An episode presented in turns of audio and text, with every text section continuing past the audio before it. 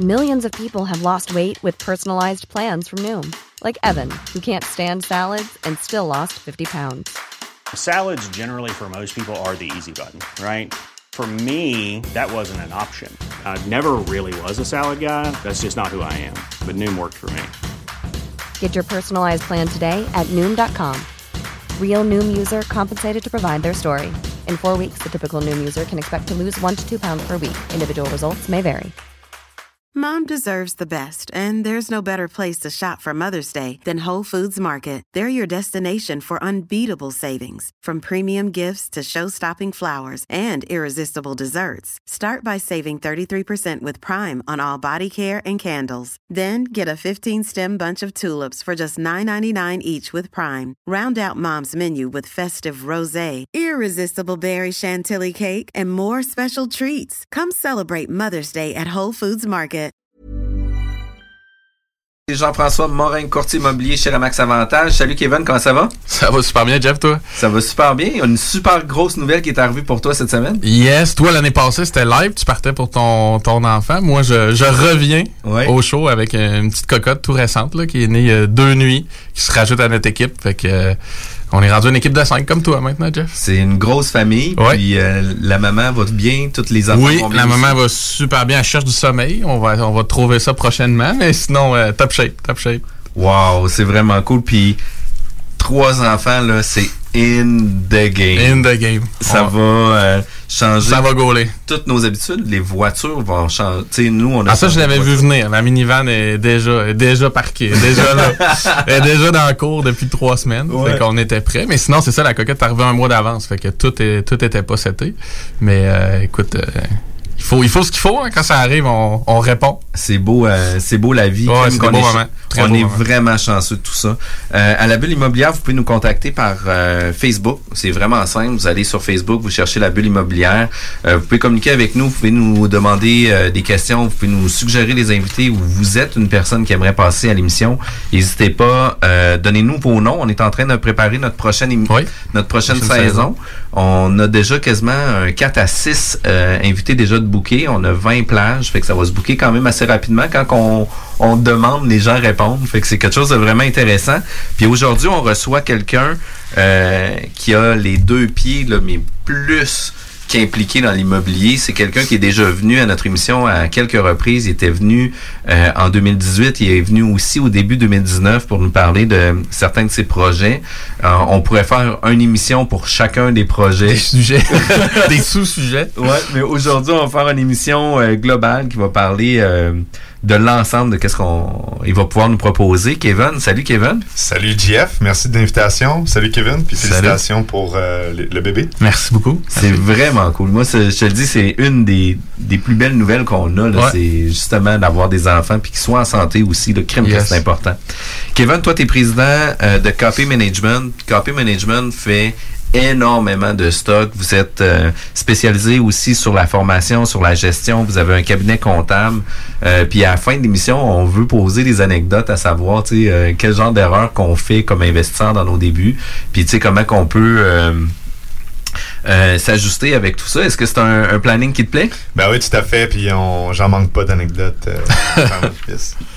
Fait que, tu sais, toi, euh, t'as aussi été, un, ou puis t'es encore un spécialiste du joint venture. euh, venture. Tu veux-tu nous parler un peu, euh, c'était quoi la ligne directrice euh, du joint venture? Ouais, ben en fait, il est arrivé à un moment donné dans mes dans mes investissements immobiliers où est-ce que j'étais bloqué. Donc, j'étais plus capable de, de croître, d'acheter d'autres immeubles. Et tout ça, en fait, était l'aboutissement parce que je venais de faire un flop. En fait, c'était un flip. Un flip en flop? un flip en flop. Et là, ça m'a euh, vraiment ébranlé euh, comme entrepreneur, comme personne. Ça m'a même pris trois mois pour euh, m'en remettre euh, émotionnellement. Et ça, ça m'a vraiment poussé en fait à, à revoir ma vision de l'immobilier. Et euh, c'est là que j'ai commencé à réfléchir comment est-ce que je pouvais, euh, quelle était ma place en fait dans l'immobilier, c'était quoi mes forces, qu'est-ce que je pouvais emmener? Et je me suis rendu compte que ma force c'était vraiment de créer des joint ventures. Et c'est là que, par la suite, même si théoriquement j'avais plus de fonds pour acheter de l'immobilier, eh bien le portefeuille immobilier s'est mis à, à exploser puisque j'ai j'ai créé plusieurs partenariats dans lesquels j'orchestrais dans le fond les, les forces de chacun Et évidemment, ben, ça me permettait aussi de monétiser mes forces. Fait qu'on comprend que c'est ça dépend pas juste de tes liquidités. Là. Non, exactement. C'est C'est pas la seule façon de faire parce qu'on euh, ultimement on, on frappe le mur assez vite quand on, on essaie de, de, de faire avec seulement nos liquidités. Là. Oui, puis tu sais, à, un- moment donné, euh, tu sais, en immobilier, surtout quand tu fais de l'optimisation, euh, il y a tellement de choses qui peuvent arriver. Donc, euh, avant d'arriver à un modèle de gestion des risques qui, est performant puis qui tient compte de plusieurs variables, il y a des fortes chances que tu vas faire des erreurs. Et il y a des fortes chances que tu vas pas refinancer ce que tu pensais, les, les coûts vont être plus élevés, ça va prendre beaucoup plus de temps, tu vas peut-être commencer avec des poursuites. Tu sais, il peut arriver plein de choses euh, qui font en sorte que tu vas pas finir avec les liquidités que tu pensais. Donc, tu dois, tu dois trouver d'autres manières, en fait, de, de te leverager, si on peut dire, pour être capable de continuer d'acquérir. Et le partenariat est, est en fait le plus grand levier. Euh, tu sais, l'argent, ça achète des choses, mais quand tu as des partenaires, ils ont un réseau, ils ont des compétences, ils ont des habiletés humaines aussi. qui- Puis en immobilier, c'est une business de, de gens, donc tu as Ouais. besoin d'avoir des gens qui ont des habiletés euh, humaines. Euh, tu es plus fort euh, aux yeux de la banque. Euh, tu plein de variables en fait que le, le joint venture permet d'apporter. Et clairement qu'au-delà euh, du capital, c'est le, le plus gros levier. Puis t'es entrepreneur, t'es investisseur, euh, t'es actif à tous les jours, même plus qu'actif dans le milieu de l'immobilier. Euh, Il y a plusieurs euh, projets qui s'en viennent aussi pour toi, mais une des, des forces que tu as aussi, c'est que tu as été impliqué énormément au niveau des formations. Oui, exactement. Ben, j'ai eu l'opportunité en 2017. Euh, dans le fond, euh, j'ai euh, le, le président de, la MREX, dans le fond, m'a vraiment offert une super belle opportunité, qui est de monter le programme de la meute, de la cohorte 1 et de la cohorte 2. Et euh, ça a vraiment été euh, un événement euh, qui a énormément changé mon, mon futur, parce que ça m'a vraiment... euh, euh, tu sais, ça m'a propulsé, en fait. Donc, euh, j'ai eu l'opportunité, en fait, d'avoir une audience, d'avoir un micro.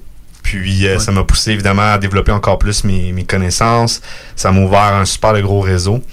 Et euh, bien sûr, quand j'ai j'ai quitté la MREX à peu près un an plus tard, bien évidemment, tout ça m'a suivi quand même. là. Donc ça a été vraiment euh, un game changing, si on peut dire euh, comme ça, là, de, de mon passage à la MREX. Et évidemment, ben j'ai pas l'intention d'arrêter de, de faire de la formation puisque je suis plus que passionné de l'immobilier. Je veux vraiment euh, partager, dans fond, les connaissances immobilières. Et moi, ce que je fais, c'est que je me sers de tout ce que j'apprends dans mon day-to-day, dans, ma- dans tous nos business qu'on a, dont la Société de développement immobilier. Je me sers de toute mon expérience, de tout mon vécu, et j'ai une capacité de créer du contenu avec ça. Et ce contenu-là, je suis capable de le, diffuser, de le partager et euh, d'enseigner aux gens pour les aider dans leur parcours immobilier. Fait qu'évidemment, je suis pas à l'abri de faire des erreurs, mais Ouais. ça me permet de communiquer. Ben, au moins, chaque fois que que tu fais une erreur, elle te sert. Oui, toujours. Tu peux la repartager, tu peux amener du contenu avec ça. Puis moi, c'est les feedbacks que j'avais eu aussi avant d'être dans le réseau de formation. C'est que tu étais, je pense, euh, un pédagogue naturel ou quelqu'un, tu sais, un vulgarisateur. Fait que je pense que t'aimes ça aussi partager dans le sens que c'est pas un effort que tu fais dans le fond. Là. Tu, tu reçois en échange aussi nécessairement, j'imagine, là, dans le sens que toi, tu partages tout ton vécu, mais il y a des gens certainement dans les salles qui sont capables de t'en ramener aussi. Là. Ouais, clairement. Puis, euh, tu sais, juste de, de donner, moi, je trouve que c'est la plus belle manière de créer de la valeur. Puis, euh, tu sais, euh, oui, mettons en immobilier, tu vas faire un projet, vous allez créer de la valeur euh, économique, vous allez la créer, créer de la valeur marchande. Mais au-delà de tout ça, c'est créer de la valeur entre partenaires. Puis, j'aborde de la même manière, en fait, euh, dans la formation. Quand que j'enseigne, en fond, ce que j'apprends ce que je développe, ben, je trouve que si ça te permet de t'aider à faire un deal, ça te permet de ne pas te planter, d'éviter de faire faillite, ben pour moi, j'ai créé de la valeur. Pour moi, c'est la plus belle forme de, de création de valeur, en fait. C'est c'est vraiment juste de partager du contenu. Puis d'avoir du contenu pertinent aussi, puis spécialisé dans le domaine, parce que veux, veux pas, tu as les deux pieds dedans, qui fait en sorte qu'à toutes les fois qu'il il nous arrive des situations particulières, puis le monde de l'entrepreneuriat, tu sais, euh, c'est un monde de jungle où ce que tu sais, t'es en montagne russe souvent, euh, t'as des hauts qui sont vraiment le fun, puis t'as des des fois t'as des Des drops. des drops vertigineuses que tu sais tu, tu n'as contrôles pas tous les paramètres puis que tu dois réajuster le tir quand même assez rapidement. Puis on doit toujours prendre des analyses très cartésiennes sur la gestion de nos entreprises puis de quelle façon qu'on va pouvoir redresser une situation particulière, que ce soit avec un employé, que ce soit de l'argent, que ce soit un refinancement ou quoi que ce soit. Fait que d'avoir une tête très euh, analytique puis très cartésienne sur euh, les actions, ben nous amène des fois à faire des à prendre des meilleures décisions. Puis comme tu as eu l'occasion, puis tu as encore l'occasion d'avoir les deux pieds actifs sur mille et un projets, mais ça te permet aussi d'avoir une analyse ou une vue d'ensemble beaucoup plus complète que quelqu'un qui commence. J'allais dire oui. j'allais dire totalement, mais j'allais j'allais te poser la question justement. On parle de plusieurs projets que tu fais. Euh, ton entreprise justement, qui est Copy Management, comment ça se décline C'est quoi les, les, les En fait, les on n'a pas un modèle d'affaires normal.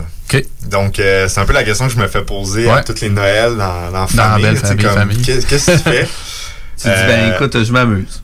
Ouais, Ouais, mais ça. oui, ça, certainement, je suis dédié, euh, tu sais, je fais ça 7 jours sur 7, là, euh, je vois, je vois pas le temps passer. En fait, euh, Copy Management, c'est une société de management qui détient un portefeuille d'entreprises dans plusieurs industries. Donc, c'est facile à dire comme ça aujourd'hui, mais elle remonte à il y a euh, un an et demi, deux ans, j'aurais pas été capable de dire c'était quoi Copy Management. C'était encore en train de se dessiner. Et encore aujourd'hui, l'identité et la vision de la société se développe continuellement. Donc, on est une jeune entreprise. Euh, dans le fond, l'ensemble de nos entreprises euh, sont soit en pleine phase de croissance, on en a une qui là va, va, va starter justement la commercialisation d'un logiciel d'intelligence artificielle. Mais Copy Management, en fait, c'est c'est l'holding, c'est le siège et offre, dans le fond, des services à ses divisions. Donc, les divisions sont organisées en services et produits. Donc, euh, Copy Management va faire la stratégie d'affaires. Donc, tout le business canvas de chacune des sociétés va établir c'est quoi le segment de marché, les, les, canaux, les canaux de communication, les canaux de vente, c'est quoi les types de relations qu'on a avec euh, les clients. Euh, c'est quoi les activités clés, les ressources clés, nos partenaires, notre structure de coûts, notre structure de revenus, puis ultimement notre proposition de valeur. Donc, c'est le business canvas de chacune des business. Ensuite de ça, on fait de l'allocation de capital.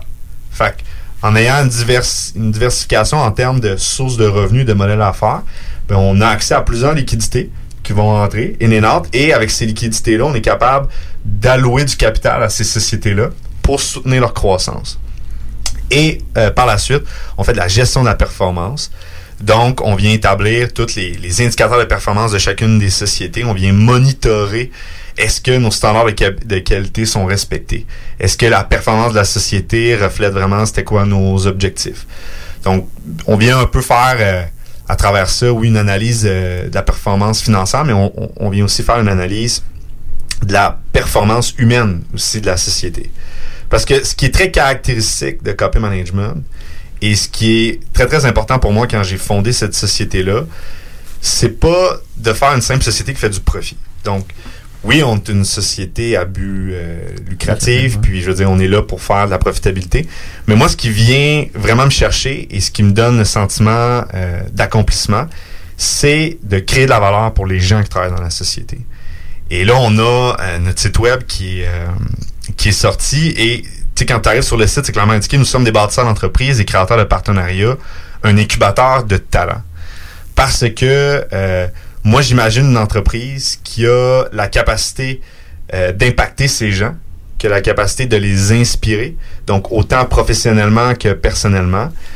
Puisque pour moi, ça fait pas de sens que un, un, un employé va au travail, fait un punch-in, punch-out, revient à la maison et qu'il n'y a pas une continuité. Donc, quand je parle de continuité, c'est pas qu'il travaille constamment à la 24 sur 24, mais c'est pas normal que le travail devienne un fardeau, devienne un poids. Donc, pour moi, ça, c'est des entreprises qui ont échoué parce qu'ils n'ont pas réussi à bâtir une culture d'entreprise qui inspire les gens. Et Copy Management, au-delà de toutes ces sociétés, au-delà de, de- de ce qu'elle fait, ce que je vous ai dit de manière plus euh, technique, eh bien, c'est d'inspirer, c'est de bâtir des modèles d'affaires qui n'ont pas encore été pensés, c'est d'être audacieux. Et euh, jusqu'à maintenant, n'importe quel employé qui vient dans la société, un partenaire, peu importe, ils ont tous un seul et même mot, c'est il y a quelque chose ici, comme, comme une étincelle, comme une vibe. Et pour moi, c'est ça que je veux maintenir. Puis est-ce que tu, tu le partages dans le sens, est-ce que tu accompagnes des business là-dedans ou dans le modèle que tu dis là, c'est, c'est toujours tes sous-business que toi tu développes? C'est toujours nos propres entreprises euh, qu'on développe. Euh, c'est sûr ça serait pour moi difficile de prendre une entreprise, d'implanter une culture d'entreprise. Tu sais, c'est très... euh, surtout quand tu t'attaques à la culture d'entreprise, c'est à la racine même. Ouais, c'est la philosophie que tu d'entreprise. te pour refaire. là. Puis, ça. tu sais, puis d'un autre côté aussi, même si tu viens changer la culture de l'entreprise ou ce que le, le lead manager Adhère pas. adhère Ouais, pas, non, ça va être difficile de l'impliquer puis de l'impacter aussi. Puis, euh, tu sais, je- comprends un peu ta vision aussi de dire, tu sais, de punch in, punch out, euh, punch out, Ouais. euh, puis après ça, tu t'en vas, puis enfin, ma journée est finie, versus que, hey, crime demain, là, j'ai fait ça, on va pouvoir amener euh, notre projet un peu plus loin, etc. Puis, effectivement, que ça change complètement euh, l'implication des employés aussi au sein de l'entreprise. Parce que tu sais des fois ils vont a- être obligés d'avoir une demi-heure de plus à faire pour finaliser leur projet etc puis ils verront pas ça comme un fardeau justement mais ils vont vouloir s'impliquer au succès de l'entreprise. Puis tu sais à l'intérieur de notre équipe parce que tu sais on, on vit plein de projets euh, de changement nous aussi à l'intérieur de notre équipe on est en train de changer de CRM puis c'est euh, c'est de la peau là, changer nos habitudes c'est de la peau euh, Ouais. euh, change d'avoir un- une nouvelle façon de travailler qui va nous rendre plus optimal, mais que le temps de l'implanter demande énormément de temps puis de, de vocation puis de dévouement, ben ça fait en sorte que présentement j'ai euh, Catherine qui travaille avec moi. On s'en va à l'extérieur, puis euh, elle a hâte d'aller à l'extérieur pour faire des formations, pour après ça, Pour pousser la business avec toi. pour pousser la business un peu plus loin. Puis, Ben oui. tu sais, qu'est-ce qui est le fun aussi comme chef d'entreprise? Ben, on devient avoir des piliers à l'intérieur de notre équipe. Où ce que, tu sais, des fois, ça va pas toujours bien, mais il y a des gens qui croient en toi, qui eux autres vont pousser la machine pour que ça aille bien. Même si toi, des fois, tu te remets en question, les gens sont là pour t'aider. Fait euh, de définir une culture, euh, de vouloir redéfinir un peu qu'est-ce qu'il y en est, l'entreprise standard, c'est des, euh, c'est des standards qui sont c'est des, des objectifs qui sont euh, très ambitieux, mais vraiment souhaitables. Ben, c'est une tendance aussi du marché. Je veux dire, avec le plein emploi, c'est de plus en plus ça, parce que le constat que tu faisais tantôt, tu fais un 9 à 5, tu arrives chez toi, c'est terminé. Euh, on recule il y a 20 ans, j'oserais dire que c'est la grande majorité des gens que c'était leur quotidien, ça. là. Ouais, clairement, ben, c'est sûr que tu sais, maintenant, comme tu dis, avec le, le plein emploi, euh, mais tu sais, il y a aussi le fait que c'est de plus en plus difficile de trouver des, des, des bonnes Des ressources, bonnes ressources, ouais. des bonnes personnes, Les garder, surtout. de les garder. Et justement, je lisais un livre de Harvard Business Review où est-ce qu'il, justement, il, il mentionnait, il y avait un des articles dedans qui parlait de ça, tu sais, comment trouver des talents au 21e siècle. Et il, il expliquait tout, justement, comme quoi que dans l'économie que tu mentionnais, tu sais, exemple, dans les années euh, 80-90 à aujourd'hui, la différence, c'est que dans le temps, la révolution industrielle a apporté une nécessité de- d'engager des gens sur le volet technique, donc au niveau des compétences. Alors qu'aujourd'hui, avec la nouvelle évolution beaucoup plus technologique euh, et l'automatisation de, de plus en plus de choses, maintenant, c'est de faire des embauches sur les personnalités ou sur les gens, leur motivation profonde. Le savoir-être, un peu. le savoir-être, tout à fait. La différence entre le savoir, le savoir-faire et le savoir-être. Et euh, clairement, qui, qui mentionnait que c'est des entreprises qui allaient bâtir une culture d'entreprise très forte avec des, des, des valeurs euh, qui allaient permettre aux gens de se développer personnellement dans l'entreprise. C'est ces entreprises-là qui, qui allaient gagner, en fait, les prochaines décennies. Mais c'est un défi win-win, sauf que comment qu'on amène ça à l'immobilier? Le vieux dinosaure de l'immobilier. Ah, clairement, c'est c'est sûr que, en effet, surtout en immobilier, quand tu fais de l'optimisation, tu es souvent face à des, des enjeux euh, éthiques. Euh, éthiques parce que, bon, tu t'achètes des, des bâtiments, des fois, ça nécessite la relocalisation de personnes. Euh, La gentrification. Ouais, peu. exactement ça. On- en fait, c'est c'est ça le, le terme là, qui, Carrément. qui est carrément péjoratif dans ouais, le ouais, ben, dans la culture aujourd'hui, mais oui, c'est une forme de, de, de gentrification. Donc, c'est sûr que c'est euh, c'est pas facile. Puis, tu sais quoi, le mot que tu viens de dire, c'est un sujet qu'on parle souvent entre nous dans l'équipe. Parce que justement, on, quand on est face à des prises de décision, on se dit, on se remet dans nos valeurs. Puis, tu sais, les valeurs, on ils sont pas écrits juste pour le fun. On a un meeting, nous, tous les lundis, puis on repasse les valeurs. Il y a comme quatre statements sur chaque valeur. Et c'est arrivé qu'on a pris des décisions qui, au premier degré, faisaient pas de sens. Au premier degré, tu te dis, Voyons, c'est pas rationnel de, faire ça. Mais que quand tu regardes l'effet domino que ça a eu, ben finalement, en bout de ligne, on avait pris la bonne décision d'y aller sur le volet plus moral, le volet plus éthique. Et euh, ça, c'est difficile parce que tu vois pas la répercussion. Tu le vois pas parce que c'est toujours après la première porte. tu sais. Mais comment est-ce qu'on le fait concrètement? Eh bien, c'est d'avoir un processus décisionnel basé sur les valeurs d'entreprise. Euh, de quand tu, quand tu établis ta politique d'investissement, de pas juste avoir des chiffres. d'avoir aussi un target qualitatif des types d'actifs et des personnes que tu, qui vont être dans l'actif que tu vas acheter. Ouais. Euh, ensuite le- ça- le- mettons les services ou le, le, niveau de satisfaction de la clientèle au final. Tu, sais, tu vas chercher des éléments plus qualitatifs et non juste Mm. Exactement. quantitatifs. Oui, parce que je veux dire, être un acteur en immobilier, surtout quand tu es développeur immobilier, c'est plus que juste de bâtir euh, du de, de bâtir du physique. Là. Je veux dire, tu bâtis carrément un environnement de vie dans lequel les gens vont, vont s'épanouir, ils vont bâtir une famille. Tu sais, c'est, on peut aller loin là, dans la réflexion de l'impact que ça a de développer de l'immobilier. Mais euh, Puis juste une question qui vient à comment tu fais pour le ramener à plus petite échelle? Sais, au plus petit investisseur qui va faire un ou deux projets d'optimisation par année versus des plus grosses sociétés qui, oui, ont un enjeu plus euh, euh, de, de citoyen, mettons. Là. ouais. Euh, que- parce que toi, c'est un peu ça la démarche que tu as faite quand tu as commencé, c'est de vraiment penser à comment tu le faisais, quelle ambiance de travail tu voulais amener. Mais j'imagine que ça vient-tu de lecture ou tu n'as pas nécessairement énormément de modèles dans le marché qui, ont, qui, ont, qui ont parti avec cette tangente-là?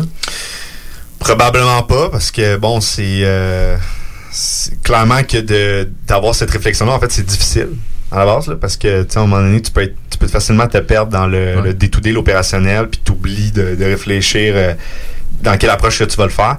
Mais je pense que pour quelqu'un qui achète, mettons, des plus petits immeubles, qui tu sais, qui fait un investissement à la fois, je crois que c'est la manière de faire l'exécution.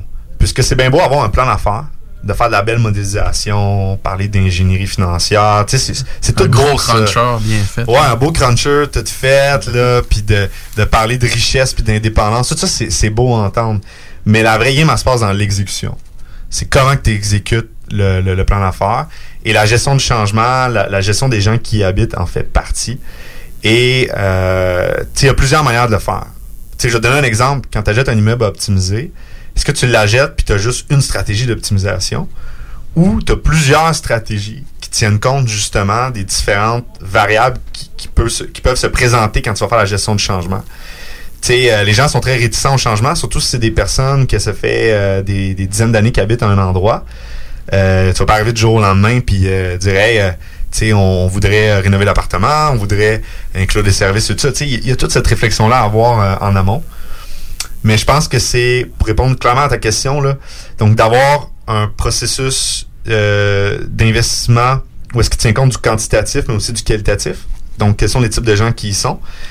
De réfléchir à plus, d'avoir plusieurs stratégies d'exécution, tenant compte de ces différentes variables-là. Parce que dans un modèle de gestion de risque, tu as les chiffres, mais tu as aussi toute la partie qualitative. Donc, qu'est-ce qui peut arriver? Quel, Ouais, euh, plan A, B, C. Ouais, plan A, B, C, puis qu'est-ce que ça fait sur ton rendement, qu'est-ce que ça fait, surtout si tu as des, t'as des investisseurs, qu'est-ce que tu leur vends comme projet? Euh, et de réfléchir à partir de, de, de valeurs, donc de, de s'établir, bon, quelles sont les valeurs, quelles sont les, les, les choses sur lesquelles c'est non négociable, puis de prendre des décisions en fonction de ça. Mais c'est jamais Ouais. blanc ou noir. Non. Euh, C'est toujours évolutif. Toujours, toujours. Puis on toujours. est toujours confronté aussi où ce que une, une situation particulière va t'arriver où ce que tu sais euh, tu vas être toi-même euh, confronté à tes valeurs puis Oui. euh, tu as une décision à prendre qui malheureusement euh, va faire en sorte que c'est soit tu corresponds à tes valeurs puis tu continues Ouais. dans ta ligne Ça est-ce que ça a des impacts importants ou soit que tu essaies de limiter puis à, à dépasser fait que tu es toujours confronté à à, à l'ange ou le démon tout le temps. Puis Ouais. dans les Ouais. cultures d'entreprise, là, euh, je suis allé à Toronto la semaine dernière, puis on parlait, euh, c'est une formation d'une compagnie internationale. Puis tu vois, eux, dans la gestion de leurs ressources humaines, étaient beaucoup sur euh, le type d'individu par pays. Tu sais, il disait qu'en Inde, c'était des gens beaucoup plus humbles. Euh, par contre, euh, au Japon ou en Chine, c'était des gens beaucoup plus euh, euh, praticiens ou tu sais, Ouais. euh, culturel, un peu Ouais, aussi. exact. Puis tu sais, je trouvais ça quand même intéressant où ce que eux, dans leur culture d'entreprise, euh, pour différents postes de gestion, etc., mais ça faisait partie, sans nécessairement faire euh, du corps racial. Il faut en faire, euh, faut faire attention à ça. Ah ouais. Mais tu sais, il y avait une vision globale sur la culture de- des différents pays qui pouvait amener des développements d'entreprise à d'autres niveaux aussi. Là. Fait que tu sais, à plus petite échelle, c'est de s'assurer qu'on a les bonnes personnes qui partagent les mêmes valeurs que toi, puis qui vont vouloir y croire aussi. Là. Puis, pour continuer sur la lancée de la, la culture d'entreprise, j'ai même un exemple à vous donner. Euh, des, anecdotes est-ce qu'on a été face justement à des enjeux euh, éthiques. À un moment donné, on a été forcé euh, de faire, d'accélérer l'optimisation d'un immeuble qui était vide. Donc, il y avait déjà plus personne dedans. C'est un immeuble qui était littéralement en lambeaux, là.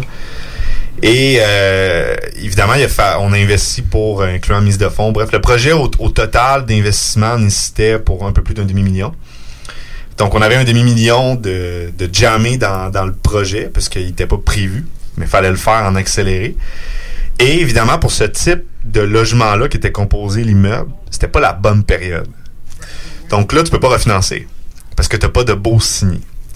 Quelle est, tu sais, je, l'ai vu là, dans, dans l'industrie, quelle est la, la tangente là, quand ça arrive des situations comme ça. Ben tu sais, il y en a qui euh, se- Son, son magicien s'invente Ouais, des beaux. S'invente des beaux, exactement.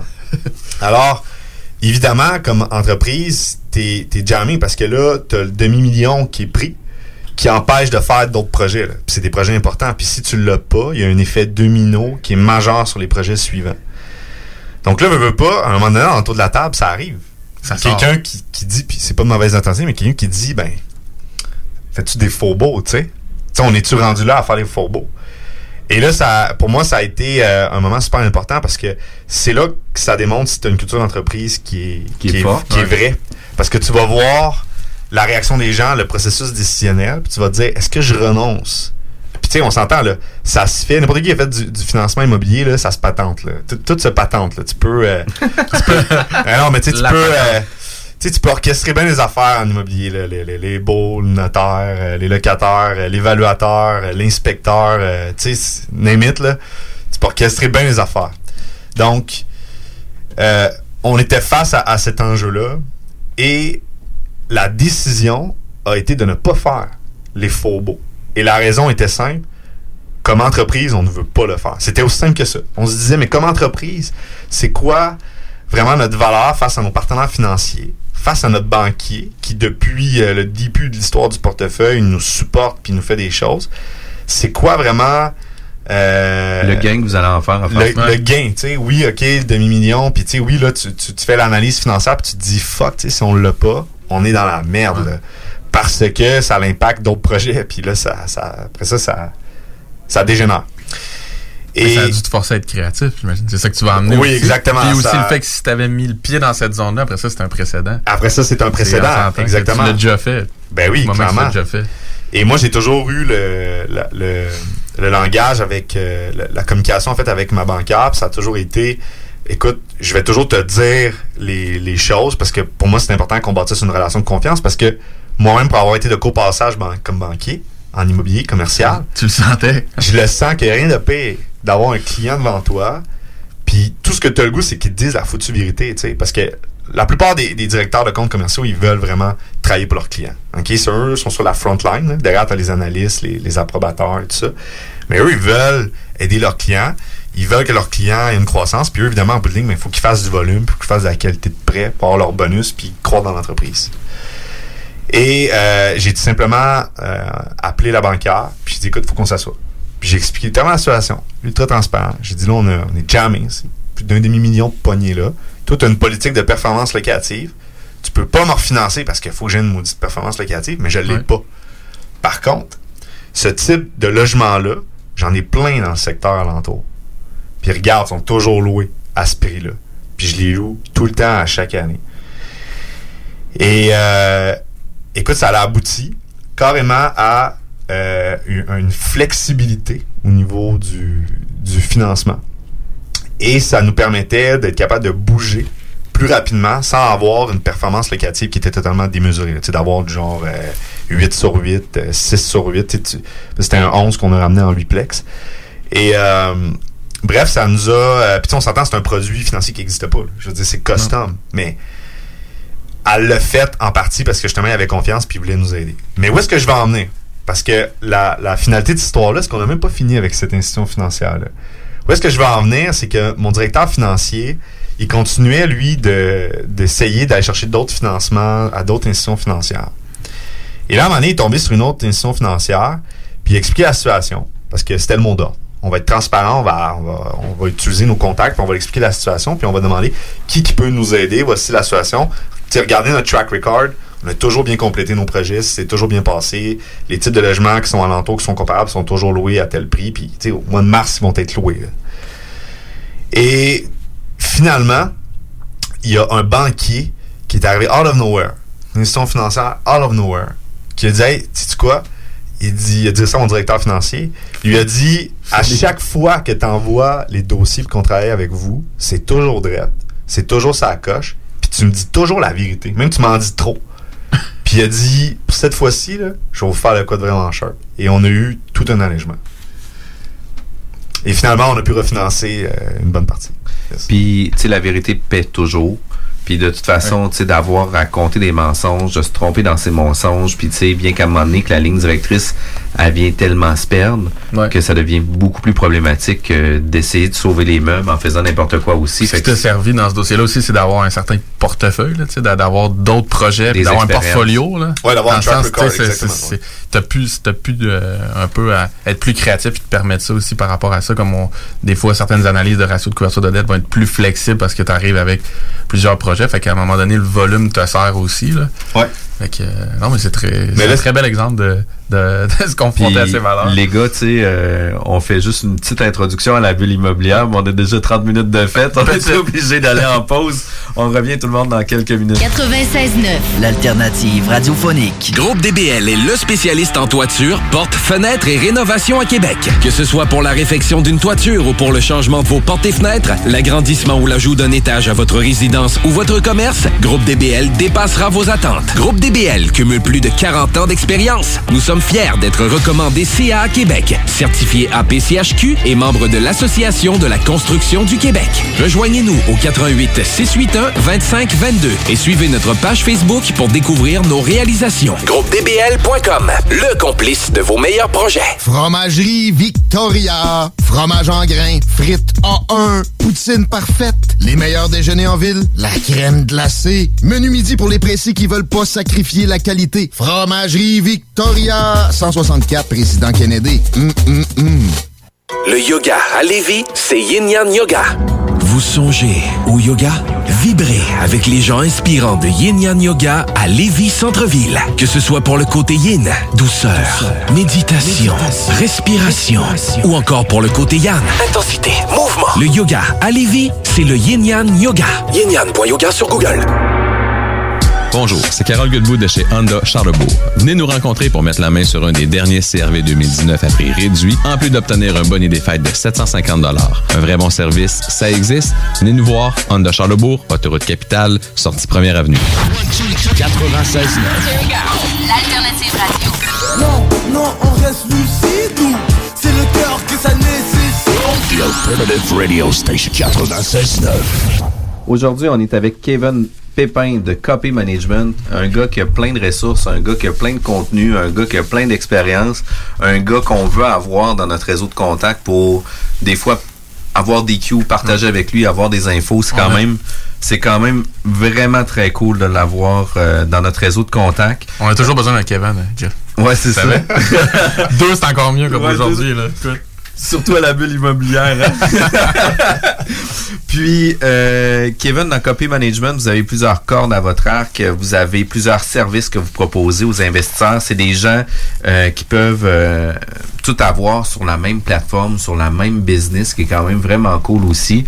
Euh, vous avez les deux pieds dans le marché, vous avez deux pieds dans, dans l'immobilier. Fait que c'est pas euh, des versions théoriques, c'est des versions concrètes où ce que les projets vont se réaliser comme ça, euh, des projets où ce que vous allez savoir comment que le banquier va réagir sur un contexte particulier comme ça, au même titre que euh, j'ai une transaction actuellement qu'on est en train de faire sur un, un mini parc immobilier d'une cinquantaine de portes. Euh, ben en fait, c'est pas un parc, c'est deux immeubles, Euh, mais mais c'est quand même beaucoup euh, beaucoup de portes euh, sur le même endroit. Puis en parlant avec les différents investisseurs avec qui je travaillais, ils étaient comme non non, tu sais cet investisseur là, il y a pas de problème, on va assumer l'hypothèque, puis de toute façon eux vont travailler de telle façon, on on demander tel document, etc., etc. Fait qu'on n'est pas inquiet de travailler avec eux parce que eux sont très diligents dans leur vérification, fait que tu comprennes l'hypothèque, ça dérange absolument rien, puis ça va être même euh, plus sécure parce que les vérifications sont plus strictes avec ce banquier-là.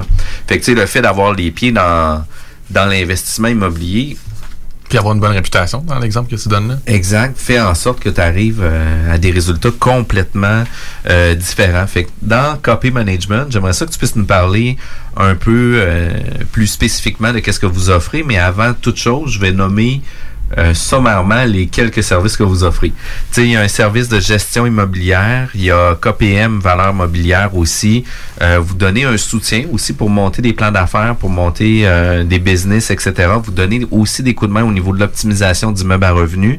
Euh, vous avez un cabinet comptable spécialisé euh, dans l'immobilier, mais aussi avec un volet copropriété. Euh, il y a Oiseau aussi que vous étiez venu euh, faire une présentation de l'intelligence artificielle pour la gestion immobilière. Puis aussi tous les programmes de formation qui s'en viennent bientôt à, sous forme de capsules, etc. Là.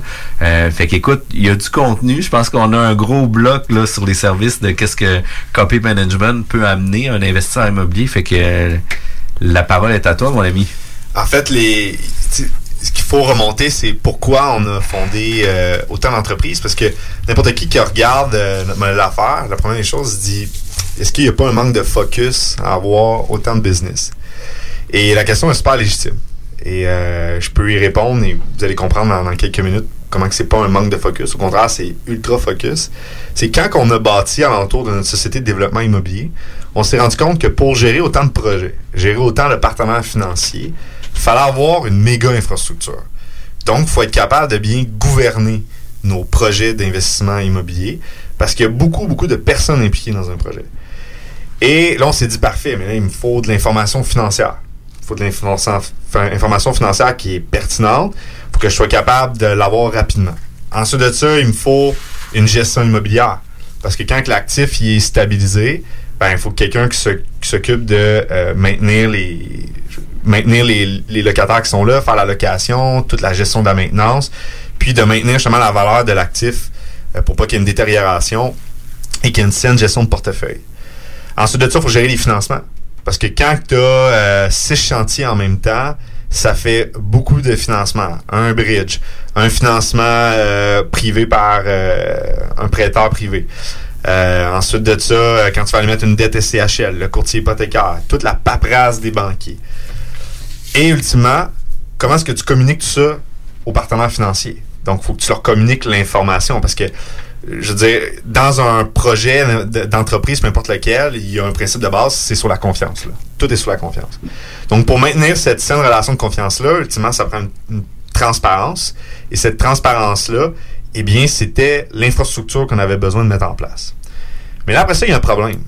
Parce que de tout mettre cette infrastructure-là, ça coûte énormément d'argent. Donc, avoir un CPA dans tes bureaux, ça coûte extrêmement cher. Avoir des techniciens comptables qui font la tenue de livre de manière mensuelle, parce que tu as beaucoup de projets qui roulent, ça coûte beaucoup d'argent. Et on sait qu'en immobilier, ça prend du temps avant de refinancer, puis il n'y a pas nécessairement toujours les liquidités court terme, parce que, je veux dire, c'est c'est c'est c'est c'est lent refinancer c'est lent euh, je veux dire des, des- les locataires quand ils arrivent vont pas tout arriver d'un coup quand le projet est terminé bref tu sais les liquidités peuvent être souvent longues avant qu'ils arrivent Puis les ressources puis les dépenses arrivent vite c'est hebdomadaire. là. Ah, c'est ça. Ah ouais, ça rentre tout le temps. Ça rentre tout le temps. Là. Et là, ensuite de ça, euh, donc, et ensuite de ça, avoir aussi un- quelqu'un qui va s'occuper de communiquer avec les partenaires financiers, tu sais, de leur dire voici ce qui se passe dans le projet, euh, les perspectives financières sont selon ce qui était convenu, certaines variations et tout ça. Encore là, ça prend beaucoup de temps. Évidemment, cette personne-là, ben, rapporte pas d'argent pendant ce temps-là. Parce qu'elle est dans l'infrastructure de la société de développement immobilier. Et c'est là qu'est venue l'idée de dire, mais pourquoi que on rend pas nos centres de coûts, donc notre infrastructure, on, on l'a vu comme ça, on s'est dit c'est des centres de coûts, et on va les transformer en centres de profit. Donc ça va venir des business à part entière, avec une image de marque, qui va être sous la même image de marque qui est copée. Et ils vont offrir les services à notre société de développement immobilier, mais eux-mêmes vont générer des liquidités de clients externes. Donc, on va monétiser notre infrastructure, puis on va même, on est même rendu jusqu'à monétiser le savoir qu'on acquiert dans notre business de développement immobilier. Et euh, je te dirais que la décision au début semblait folle un peu, là, parce que tu te dis, my God, ça fait euh, beaucoup à lancer en même temps. Mais si tu appliques des principes qui sont uniformes, on reste sur la même image de marque, donc on n'a pas besoin de gérer autant de plein d'images de marque différentes, parce que ça devient problématique quand tu as plusieurs images de marque. Euh, ben écoute, ça a fonctionné. Ça a, ça a fonctionné. On a, on a traversé euh, une tempête gigantesque au début. Et rapidement, on s'est mis à, on, on s'est mis à voir le, le- le fruit de cette euh, réflexion-là, puis l'application de cette stratégie-là. Et on s'est mis aussi à vivre une diversification de sources de revenus et de modèles d'affaires. Et là, on s'est rendu compte qu'on scalait tellement plus rapidement. On pouvait rentrer plus de projets rapidement. Pourquoi? Parce qu'on avait une infrastructure qui, oui, coûtait de l'argent, mais qui rapportait aussi de l'argent à l'externe. De l'externe. Et euh, donc, ça avait été le pourquoi, en fait, qu'il y a autant de business. Mais quand on regarde, dans le fond, la structure, donc on a Copy Management qui est le siège. J'ai expliqué tantôt qu'est-ce que ça faisait. On a Copy Comptabilité qui est le cabinet comptable. Donc, on est segmenté en trois marchés. On a les syndicats de copropriété, les entreprises et les cabinets comptables. Donc, on fait de la sous-traitance pour cabinets pour euh, quand ils font des, des audits, euh, missions d'examen, quand ils doivent faire, exemple, des, des tests de détail. Puis les impôts, puis toute la patente aussi. Là. Impôts, toute la patente, exactement. Bookkeeping, clairement, pour, les, pour les entreprises. Est-ce que vous avez euh, une ouverture sur plusieurs euh, logiciels de, de comptabilité ou vous utilisez seulement une seule plateforme? Parce que tu sais, maintenant, il y a QuickBooks, il y a Books, il y a euh, un paquet. Ben, c'est sûr que les, les techniciens comptables et comptables qui sont dans l'entreprise doivent être formés sur plusieurs. Nous, à l'interne, on utilise Sage pour faire la, la comptabilité. Euh, même en immobilier, on n'utilise pas les, les SaaS actuels euh, qui existent parce que sont pas aussi performants en termes de comptabilité. Euh, Pas encore. Pas encore, c'est ça, pas encore. Il a- J'ai entendu parler d'une business avec quelque euh, chose. une plume là, qui s'appelle Oiseau qui, euh, qui semble offrir quelque chose de super intéressant. Mais donc c'est ça, le cabinet comptable. KPM Valeur Immobilière, en fait, qui regroupe euh, le, le cabinet comptable, qui regroupe la gestion immobilière, puis la, la compagnie de stratégie.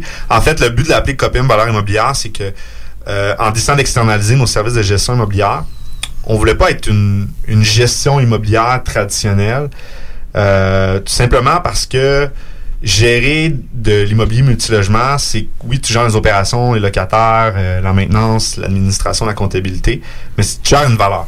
Donc, les, les gens qui acquièrent un immeuble à revenu, ils achètent un placement. Et pour gérer ce placement-là, ben, ça prend de l'opérationnel. Ça prend aussi toute la finance puis la comptabilité derrière. Puis ça prend toutes les notions stratégiques puis les notions de valeur euh, immobilière. Donc, nous, en fait, on a créé une image de marque, KPM Valeur Immobilière. Et euh, on, a ouvert ça carrément à l'externe. Et on offre à, nos clients le choix. Donc, soit que tu prends un service, donc juste le service opérationnel pour gérer, euh, tu sais, avoir un, un centre d'appel 24 heures sur 24, euh, faire les suivis de la maintenance, gérer tout ce qui est admin, la location et tout ça. Ensuite de ça, tu peux aller au deuxième service, qui est là vraiment la comptabilité et la finance. Donc là, tu as, ben, t'as ton, t'as ta tenue de livre, tu as avis au lecteur, rapport d'impôt. Que t'as vraiment un cabinet comptable qui a une expertise en immobilier, puis qui est dans le même bureau, by que, la gestion qui gère ton, immeuble. Puis le troisième service, c'est que tu as la stratégie. Donc là, c'est, on t'offre un plan d'affaires, un plan d'optimisation. Et nous, on vient, on vient donner, le fond, notre avis sur, écoute, l'actif dans ce marché-là, d'après la veille concurrentielle qu'on a faite, on pourrait l'emmener à telle valeur. Et voici les, différents, différentes voies d'exécution, de, de- d'optimisation qu'on peut mettre en place. Et là, on vient englober euh, au complet le, le processus. Et là, on prend l'actif euh, en gestion, en comptabilité, puis on s'occupe de l'optimisation. Fait que tu sais, c'est une intégration complète verticale sur tous les services que tu peux avoir. Oui, et ça, en fait, c'est, c'est comme ça que la business a été structurée.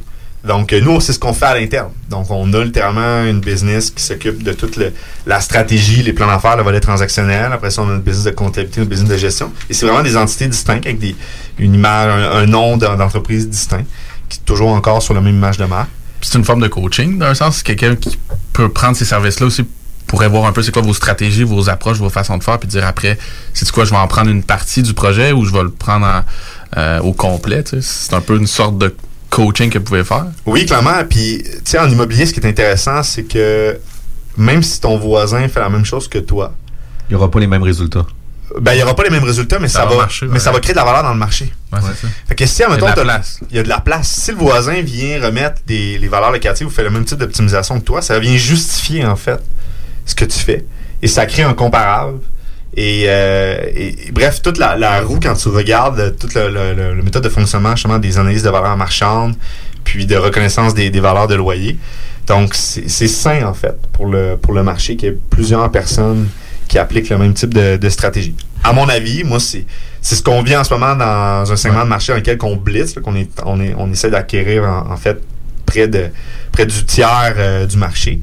Et euh, on sait que des investisseurs, sociétés qui sont alentour de nous, ils, nous- suivent. même que, je suis en contact directement avec certains présidents de ces business-là, puis ils suivent, ils regardent ce qu'ils font et ce qu'on fait, et se collent après ça à nos valeurs locatives, euh, appliquent les mêmes stratégies, achètent des immeubles alentour des nôtres, puis ça fait juste créer de la valeur euh, plus rapidement dans le marché. C'est un peu la tendance, justement, avec l'optimisation. Moi, je pense que ça, ça a énormément de bien pour le parc immobilier. Évidemment, ça va écorcher quelques personnes au passage. Je veux dire, il n'y a jamais de, de, de- de gros mouvements pour améliorer les choses qui se font. euh, on fait pas d'omelette sans casser d'œufs. là. Non, effectivement, c'est sûr. Mais- tu peux jamais rendre tout le monde euh, Exact. content. Je pense que globalement, c'est une bonne chose justement que tout le monde se tire vers le haut puis prenne un peu les stratégies des autres puis que ça soit assez euh, transparent en fait. Parce que c'est pas une propriété intellectuelle qu'on qu'on cache. Je veux dire, si tu flippes un immeuble, quelqu'un voit comment t'as fait, c'est quoi ta valeur locative, qu'est-ce que ça a donné, quel matériau que tu as utilisé, c'est très facile. là. Je veux dire, c'est public. Fait que comme tu dis, Exactement. il prend ça puis il le fait dans son immeuble. Évidemment, il y a beaucoup de stratégies financières qu'il sera peut-être pas capable de mettre en place, mais c'est assez facile de copier et d'échanger les modèles. Ouais, tout à fait. Mais après ça, c'est l'exécution. Ouais. C'est tout dans l'exécution. Comme je l'ai dit tantôt, tu vas voir le modèle. Si t'es pas capable Ouais. d'exécuter. Puis le sang-froid que tu vas avoir selon le plan A, plan B, plan C auquel tu vas te rendre. Puis ta zone de risque aussi, puis tu sais euh, comment que tu vas être en mesure de gérer ton stress aussi là, parce que Mm. tu sais il faut comprendre que euh, ça devient des projets qui sont euh, assez importants à tous les niveaux là, tu sais euh, ceux qui commencent, ceux qui vont être déjà les les pieds dans le marché ou ceux qui vont commencer à faire des différents projets d'optimisation etc. Mais c'est toujours de la grosse argent qui est investi, puis il faut s'assurer d'avoir une rentabilité euh, globale. Puis tous ces services-là, on peut les trouver euh, à quel endroit? Est-ce qu'on est un copy management sur le web? Euh, Oui, exactement. Ben, le, le site web de Copy Management, tu tout le portefeuille d'entreprise sous. C'est un, one-pager avec euh, les, business. Et ensuite de ça, ben, tu peux choisir, comme je vous ai mentionné tantôt, tu peux juste prendre la business de, de comptabilité ou juste la business d'opération. Et si tu prends juste l'entreprise de, de stratégie, bien là, on offre de la formation. Euh, donc, on lance justement euh, le, le nouveau programme en janvier 2020. Donc, euh, c'est un programme qui va être euh, vraiment dédié pour toute personne qui désire faire de l'investissement immobilier multilogement. Moi, je l'appelle un programme en immobilier commercial là, parce que le multirésidentiel est, une, est un segment, en fait, de, une branche commerciale? une branche commerciale. Donc, euh, c'est un programme sur de l'immobilier commercial. Euh, donc, un programme très complet, très pédagogique qui va exiger euh, aux personnes inscrites de faire beaucoup de travail personnel à la maison. Donc, c'est un programme qui a été réfléchi de manière plutôt académique, euh, mais qui, évidemment reflète beaucoup d'expérience, d'exécution, puis c'est Un pas côté juste pratique. un côté très pratique. Extra- en fait, Puis ça, est-ce que c'est ton programme un peu privé là, où tu vas avoir euh, le mastermind? Ouais, c'est ça. C'est ce que tu nous parlais la dernière Ouais, visite c'est ce que j'ai parlé la dernière fois. Il a évolué beaucoup depuis la, la dernière fois. Là, c'est vraiment concrétisé. J'ai un, un plan là, carrément de- devant moi que je soumets euh, à toute personne qui, qui, qui sont intéressées. Euh, Puis tu sais, c'est vraiment un programme qui réfléchit sur des séances en classe, des séances en ligne. Tu as des recueils de textes aussi. Donc, euh, des recueils de textes qui viennent de différents ouvrages anglais, français. Autant c'est des sujets d'économie, d'urbanisme, de finance, de gestion. Euh, c'est très large, mais ça permet de vraiment ouvrir la, conscience des gens que l'immobilier, c'est pas juste de mettre des chiffres dans un cruncher, tu pèses play, puis là, ça te dit quoi faire. Tu sais, ça marche pas Oui comme ou ça.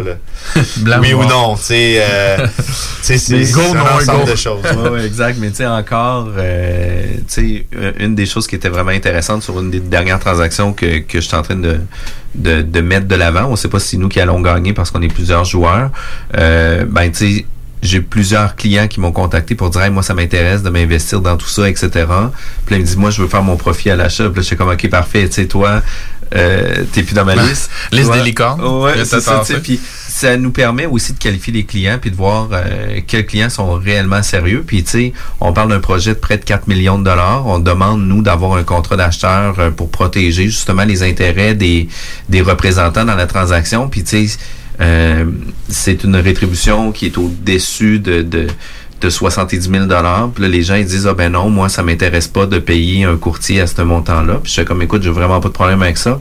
Le deal va être bon pour quelqu'un d'autre.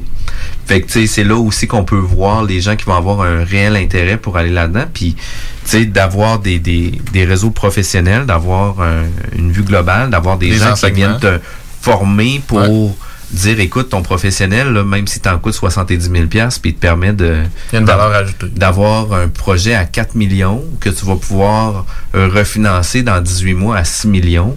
Ton 70, tu sais, ton 70 000 c'est un bel investissement pour avoir un bon deal. Tu as remarqué que c'est souvent les gens qui commencent, qui n'ont pas énormément d'expérience, qui, euh, qui ont une réticence justement à utiliser les professionnels. C'est quand même un peu fou. Ouais. Parce que c'est ceux-là qui en auraient le plus besoin. Je sais pas si c'est Ben, ça que tu constates, mais. Oui, non. Il y a une Euh, portion, à oui. À différents niveaux. Oui, non. Euh, tu sais, il y a toujours des gens qui vont être aussi performants à le faire eux-mêmes aussi. Là. Tu sais, Il Ouais. y a des gens qui ont des connaissances, des compétences, puis qui ont un bagage aussi derrière eux, qui peuvent leur permettre aussi euh, de, de mener à terme plusieurs transactions sans même avoir de courtier Ouais. impliqué dans, dans les transactions. Puis c'est super correct aussi. Là. Euh, sauf que il y a une question de, de, de marché aussi où ce que les courtiers immobiliers, on a un réseau de pocket listing qui peut être intéressant aussi. Puis si on veut euh, engager euh, des, des deals intéressants, mais il faut entretenir des relations. Puis dans les partenaires à qui j'ai envoyé ça, j'ai eu deux invitations à aller dîner, euh, déjeuner pour entretenir une relation pour les prochains deals, que les autres soient mis au courant. Là. Fait que tu sais, euh, la formation, puis la culture de l'investisseur est en train de changer aussi. Puis, tu sais, c'est tout ça que vous amenez aussi euh, au sein de, de Copy Management. Mais il y a aussi tout le volet oiseau qu'on avait déjà parlé, que là, on va avoir un, un early launch, euh, launcher, tu disais? C'est un soft launch en fait qui Un est, soft euh, launch, soft excuse-moi. launch 3 décembre 2019. Euh, c'est privé pour euh, des bêta-testeurs qui ont euh, décidé d'y participer. Puis la phase de commercialisation là, va s'enligner pour euh, premier trimestre euh, 2020. Euh, là, c'est fait. Le système il est vraiment euh, complété. La dernière fois que je venais, on était en, en phase 2. Là, c'est vraiment, il existe. Là. Je peux pitonner dessus, me connecter, puis euh, euh, vraiment expérimenter euh, tout le système. Vous êtes sur les dernières étapes de test aussi? Ouais, on est vraiment. En fait, on rentre dans la phase de test. Euh, c'est des phases. euh, évidemment, il y a eu des tests qui ont été faits avant. Là, on travaille euh, avec des partenaires technologiques qui sont énormes dans, dans le marché. Là, donc, euh, on est très bien euh, suivi et conseillé. Donc, euh, beaucoup de phases de tests qui ont été faites. Donc, on avait, en plus, au, fu- au fur et à mesure qu'on avançait, on avait des tests qu'on faisait, puis ainsi de suite. Puis bon, on a développé aussi à travers des, des interviews est-ce qu'on enregistrait des expériences utilisateurs. Donc, tu sais, le système est vraiment proche de pouvoir être commercialisé pour être un minimum viable product, là, donc un produit qui est commercialisable et qui est viable pour le marché. Euh, Mais sinon, tu vas toujours le peaufiner. C'est ceux qui font des. Ben oui. T'arrêtes jamais. Ben non, mais ceux qui font des applications le disent, c'est tellement dur de, de peser sur le Python, Ouais, de le mettre sur Apple, ou peu importe, de le partager parce que on dirait que quand tu pèses tout de suite, il t'arrive, euh, il te défile une liste de choses que finalement t'aurais aimé mieux. Ben, c'est T'aurais aimé faire mieux. C'est sûr que ça, ça va arriver, puis on. C'est là- normal, C'est là du qui arrive processus. la version version 1, version 2, les Ouais. updates, les ça. mises à jour, etc. Puis il faut aller de l'avant puis mettre les produits de l'avant parce que bien qu'à un moment donné, on Ouais. s'arrêtera. Version parfaite, euh, c'est Bon, difficile on arrêtera- commencer avec ça. On n'arrêtera jamais aussi. Puis une des choses que tu nous avais parlé aussi en pré-entrevue que je trouve qui va être vraiment intéressant, c'est que tu as plusieurs capsules qui s'en viennent avec différents intervenants ou ce que tu vas pouvoir euh, diffuser en formule podcast sur le web, etc. Là, ça, ça s'en vient aussi prochainement. Ouais, exactement. En fait, euh, c'est une stratégie de com que ça fait euh, près de près d'un an qui, qui a une grosse réflexion sur cette stratégie-là. Donc, on veut promouvoir la marque euh, Copé et le, le, channel de, de communication qu'on a choisi de privilégier, c'est la création de contenu. Alors, euh, on a monté une équipe euh, de, de tournage qui s'occupe du montage, direction artistique, enregistrement vidéo, audio. Et on a fait euh, littéralement, euh, on s'est promené un peu euh, partout au Québec là, depuis à peu près avril-mai. Et on tourne, on a, série une- une- on a tourné une série de, de capsules. On est après de. On doit le 350-360 capsules, là, sans exagérer. T'en as de une minute comme t'en as de trois minutes. Et c'est des capsules qui viennent aborder plusieurs sujets. Évidemment, une partie de ces capsules-là vont être utilisées dans les formations privées et d'autres vont être diffusées sur les réseaux sociaux. Mais on s'apprête vraiment à, sortir de manière massivement beaucoup de contenu immobilier. euh, et du contenu qui, à mon avis, est de très haute valeur. Donc, euh, je le sais que ça fera pas l'affaire de, tous, mais euh, moi, c'est important pour moi, en fait, de, continuer de, partager l'intelligence d'affaires du marché immobilier. Je pense qu'il y a encore place à beaucoup d'amélioration. Puis, euh, tu sais, les gens dans le marché parlent jamais des erreurs. hein. Ils parlent tout le temps euh, de ceux qui font des coups. Puis même là, des fois, il y en a qui font la promotion de ceux qui font des coups, mais en réalité, euh, ils cachent la vérité derrière. Donc, je pense que pour aider le marché, puis communiquer aussi ce que nous, on développe à l'interne, qui fonctionne. Donc, quand on sort de quoi sur le marché ou qu'on on va enseigner, on va partager quelque chose sur le marché, c'est quelque chose que nous, on intègre dans la business, donc qui, qui est amené sur le terrain, sur la pratique. Je pense que ça aide, peu importe euh, qui, qui, qui le désire, ben, euh, ça va juste l'aider à mieux gérer, dans le fond, ses, ses placements, puis de continuer de créer de la valeur dans le marché. là. Intéressant. Puis on a ton équipe aujourd'hui, justement, avec De nous. Une partie d'équipe. Ouais, une partie On va contribuer euh, en qui- partie avec qui la bulle. aujourd'hui. Puis tu sais, toi puis moi, Kevin, on s'est dit on va faire de la radio comme ça, on n'aura pas eu besoin. On de- ne verra jamais en On face. Ça paraît pourquoi qu'on voulait pas. Là? On le voit bien aujourd'hui. Écoute, Kevin, on, on voit que tu es un, un maniaque, un passionné de l'immobilier, que ton but est pas nécessairement juste de vendre des programmes pour faire euh, un- Une pièce. une pièce sur l'inscription, etc. C'est de partager de la valeur qui va faire en sorte que tu vas faire évoluer les réflexions puis les réflexes aussi des investisseurs dans leurs divers projets, etc. Puis, tu sais, une des choses qui est le plus payant puis qui donne pas des sous immédiatement, c'est de partager du contenu informatif parce que tu deviens une référence, tu deviens euh, Une les- crédibilité. une crédibilité, puis les gens vont c'est- se référer, puis comme ils vont se référer par la suite, le lien de confiance est tellement fort qu'ils vont embarquer directement dans tous les services que tu vas proposer. Fait que tu sais, euh, je te lève mon chapeau pour ça. La bulle immobilière se poursuit tout de suite après la pause. Maverick, c'est son gelé, il est dans mes 96.9. Je vais l'abattre, je vais le shooter. Tu cherches un ou une partenaire pour réaliser tes fantasmes sexuels? Hmm, J'ai la solution pour toi. Jouer avec le fantasme. Inscris-toi sur jalf.com, le site de rencontre sexuelle le plus hot au Québec. Alors, seul ou en couple, visite jalf. J-A-L-F.com. Car tes fantasmes méritent tous d'être vécus. Jalf.com. Too sexy for my love, love's going to leave Le yoga à Lévis, c'est Yin Yang Yoga. Vous songez au yoga?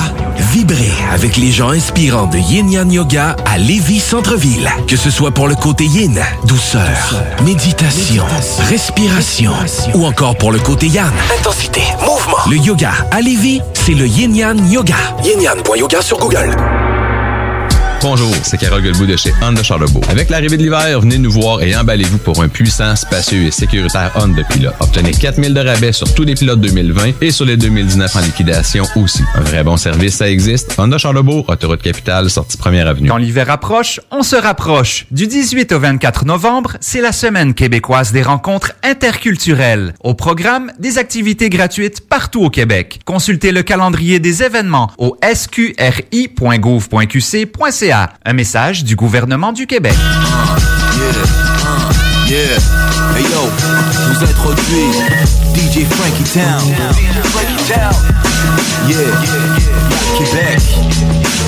Mon beat c'est Rap Québec. Si t'es un fan de hip-hop, tu manques pas l'émission Rap Québec tous les midis du lundi au vendredi à CJMD 96.9 FM, l'alternative radio. Le meilleur du rap québécois, les classiques de rap français et américain et bien sûr, tes demandes spéciales. C'est donc un rendez-vous à tous les jours dès midi. Branchez-vous sur Rap Québec, man. C'est là que ça se passe. Vous êtes à l'écoute 96.9, l'alternative radio. J'ai jamais été capable de faire mon spectacle. À rien. 96.9, talk, rock and hip-hop. 96.9 CJMD Lévis. Les gourous essaient de vous faire croire que vous deviendrez millionnaire en 90 jours, qu'on peut acheter avec zéro comptant. Ici, c'est pas comme ça. On va vous expliquer le vrai fonctionnement de l'investissement immobilier. Ne manquez pas, pendant la bulle immobilière, le Real Talk avec Nikolai Ray, PDG de la MREX. Propriétaire d'entreprise, votre attention s'il vous plaît. Vous travaillez fort pour vous bâtir une entreprise prospère, vous désirez attirer et retenir du personnel qualifié, investissez votre temps dans un plan d'intervention financier collectif. Laissez le cabinet concept Gestion Select vous proposer la gestion privée pour tous vos avantages sociaux. Une offre unique, souhaitable, avantageuse, un compte gestion santé et même un programme de médecin en ligne pour vos employés. C'est la solution. Visez l'expertise avec Marie-Claude Bouchard. Concept Gestion Select, Votre complice en affaires. Vous le savez, j'adore manger. Quand j'ai le goût de me faire plaisir, je yuzu. Pour le lunch, quand je sors avec les filles et même le week-end. Du yuzu, c'est du yuzu et c'est toujours bon. Ça fait que je yuzu quand ça me plaît. En plus, le nouveau menu d'automne Yuzu Sushi est arrivé. Sushi, poké, bol tartare, hum, tout est bon. C'est décidé. Ce midi, je yuzu. Et vous? Yuzu Sushi, c'est toujours bon. The Alternative Radio Station 96.9. La relève radio, c'est à CGMD 96.9. La radio de Lévis. De retour euh, à la bulle immobilière, euh, on est avec Kevin Pépin de Copy Management, un gars qui a plein de ressources, qui va parler euh, de ses projets, qui il a beaucoup de contenu à vouloir partager aussi. Mais là, on veut que tu nous parles de tes projets en cours. Tu sais, t'es in the game, t'es en train de, de lever, je pense, un- ou faire l'acquisition d'un 97 logements. Est-ce que ça se peut? Ouais, ben en fait, le 87 est en processus là, de construction. OK. Donc, euh, fait que c'est du neuf. Ouais, c'est, c'est, c'est flambant neuf. Euh, c'est un projet qui a déjà été fait sur la rive sud de Montréal qu'on a reproduit justement avec le- les concepteurs, constructeurs et détenteurs de- du projet euh, sur la rive sud de Montréal. On l'a reproduit à Sherbrooke dans le prestigieux plateau Mécré. Euh, donc c'est un 97 qui, est- qui est super intéressant. Il apporte, euh, va apporter un vent de fraîcheur euh, dans ce secteur-là, et même dans le marché de Sherbrooke, puisqu'il est fait en U. Et dans le milieu du U, tu as vraiment comme un genre de giga jardin. Euh, que tu as spa, euh, sp- euh, piscine, sauna, avec des, des, des, des chaises pour faire des 5 à 7. Et euh, celui, tu vois, sur la rive de Montréal, il, il est toujours, c'est toujours plein. L'été, euh, tout le pas monde... euh, c'est Solar City ou je sais pas trop, c'est pas ça? non, ça s'appelle le Vivo. Vivo. Donc, tu as le Vivo euh, Longueuil. Tu T'as le vent de fraîcheur à Sherbrooke. Tu vas le Ça vent de s'appelle- fraîcheur à Sherbrooke. C'est ça le nom officiel, ok, on vient de trouver ça. Ça s'appellera pas comme ça, il va s'appeler le Vivo encore, le Vivo Sherbrooke. Donc, on garde la même thématique, euh, le même nom que le premier. Mais j'ai vu les, ma- les maquettes, moi, puis c'est pas, c'est pas gênant, là. Alors, ça, c'est, ça a de la gueule, euh, là, honnêtement. Vraiment, c'est des produits high-end, donc euh, on, on- nous, on arrive vraiment avec une offre de tout inclus. Donc, euh, t'as, t'as tout, tout, tout dans le logement. Euh, t'as vraiment tous les électros, t'as euh, Internet, télévision, euh, téléphonie. Espace commun. Euh, ouais, espace commun, piscine. T'as un gym aussi, évidemment. T'as un concierge sur place. Euh, t'as tout les, le, parking est tout en, en fait un gros tréfonds là, donc c'est tout en dessous de la bâtisse. C'est en dessous du jardin, t'as un immense parking intérieur. Fait que tu vas avoir parking intérieur, extérieur. Euh, bref, et ça, c'est c'est le premier d'une série de d'un gros projet d'un peu plus de 700 portes hein, sur 6 ans. Puis c'est qui la, la clientèle cible? C'est qui qui absorbe ça dans Sherbrooke? Moi, je connais pas super bien Sherbrooke, là, mais c'est qui vous ciblez? là? Qui, est là pour répondre à ça? Avant de faire un projet comme ça, tu fais faire les études de marché, évidemment. Donc, on a Altus, nous, qui ont fait une grosse étude de marché. On a un taux d'absorption par année euh, par rapport au secteur. Euh, je te dirais qu'à Sherbrooke, euh, pour ce type de projet-là, dans l'emplacement qui est le, le nord, le plateau Mécré, ça va être assez euh, mix. Donc, on va avoir autant des jeunes professionnels, des étudiants, personnes âgées. Que des retraités, effectivement. Ouais, que des retraités. Donc, euh, ça va être vraiment... euh, ça va être mix. C'est une mixité, mais c'est intéressant aussi. On parlait d'un projet justement qui est un promoteur de Lévis, le- qui est venu l'année passée, Mano ici, puis qui justement mettait la mixité de l'avant, qui cherchait à la créer en fait pour la dynamique puis pour le le- le- le- l'aspect humain de la chose. Là. Fait que c'est intéressant. Puis tu- c'est des logements qui, qui vont se détailler environ combien en fait? On C'est quoi le, le, le locatif à peu près Je euh, te dirais, mettons, pour un 3,5, ça va avoisiner à peu près les 1300. Euh, on va avoir à peu près un 15-1600 pour un 4,5. Puis ça dépassera pas le 1800, 1900 pour les, les 5,5 à peu près. Fait que t'es clairement à la fin de la braquette. On est à la fin de la braquette, mais ce qui est intéressant dans le tout inclus, c'est quand tu te mets à décortiquer les services inclus. Puis t'es- moins cher. T'es moins Ouais, cher, ouais. Ben oui, parce que tu sais, euh, c'est un peu aussi la, nouvelle tendance d'intégrer Internet, etc. Là, tu vas avoir, oui, un coût de loyer des fois qui peut être paraître supérieur. Par contre, si tu euh, enlève ta facture complète individuelle de, de Wi-Fi, ça va te coûter Ben, vraiment. c'est le principe du rabais de volume qui profite Ben à oui. tous, là, dans le fond. C'est Clairement, quand très tu te simple, mets là. à décortiquer la valeur des services, là, euh, finalement, ça, ça te revient, euh, ça va même te revenir moins cher que si tu payais un rien inclus pour un logement. Rien inclus. Ouais, rien inclus. 1970. Tu mets ça dans des annonces, c'est très vendeur. Ben, en fait, Logement, rien d'inclus. logement rien inclus. Non, mais 500. Bonne journée. T'as même pas la balle de toilette. Tu C'est ça. ta balle. non, mais. le plomb. ouais, exact. T'as- t'as- Euh, La backhouse. Puis, oh là là, on peut, on peut dégénérer là-dessus. Là, J'allais dire, tu sais, au pire des cas, tu peux inclure le beigne et ça s'arrête là. Fait que non, c'est vraiment euh, formule tout inclus avec un espace de vie euh, euh, tu qui est commun. Euh, fait que jardin privé, piscine privée, c'est pas ça. C'est avec quel promoteur? L'as-tu dit euh, quand tu disais Vivo? Ben, c'est euh, nous les, les promoteurs Ouais. euh, du projet. En fait, on s'est associé avec Simdev Construction. OK. Donc, des très grosses entreprises de construction, très crédibles et très respectées au Québec. Là. Donc, euh, Simdev, euh, en fait, on a décidé de s'associer avec eux, puis on est parti pour faire le, le- le projet des 700 portes au complet avec eux. OK. Puis celui que tu disais, le Vivo euh, sur la rive sud de Montréal, est-ce que C'est lui c'était qui l'a fait, exactement. OK, c'est eux qui l'ont Ouais, c'est eux qui l'ont fait. OK. Ils sont promoteurs et constructeurs? Ou Ouais, ils sont, sont promoteurs, constructeurs, puis ceux qui détiennent aussi. OK. Donc, euh, Fait c'est le fun qu'ils amènent leur expertise dans ce projet-là. Ouais, clairement. Puis, tu sais, les, les deux frères Simard, c'est vraiment des gars super brillants, là. Vraiment, ils se complètent super bien tous les deux. Et euh, vraiment, c'est cher pour nous. On a eu vraiment, un- mon partenaire euh, qui est avec moi dans ce projet-là, Guillaume Fontaine. On a eu vraiment un coup de foudre là, avec euh, les deux frères. Là, ça a tout de suite cliqué. Là. Tu vois vraiment que c'est. Tu tu as, des entrepreneurs que c'est des gars purement construction. Ils contrôlent la construction. Mais tu as aussi d'autres entrepreneurs qui sont plus business, des hommes d'affaires. Puis tu le vois, les, les deux, tu sais, ils comprennent. euh, Puis, tu sais, il y a des gens qui ont des vues globales aussi, là, qui sont vraiment puissantes aussi. Là.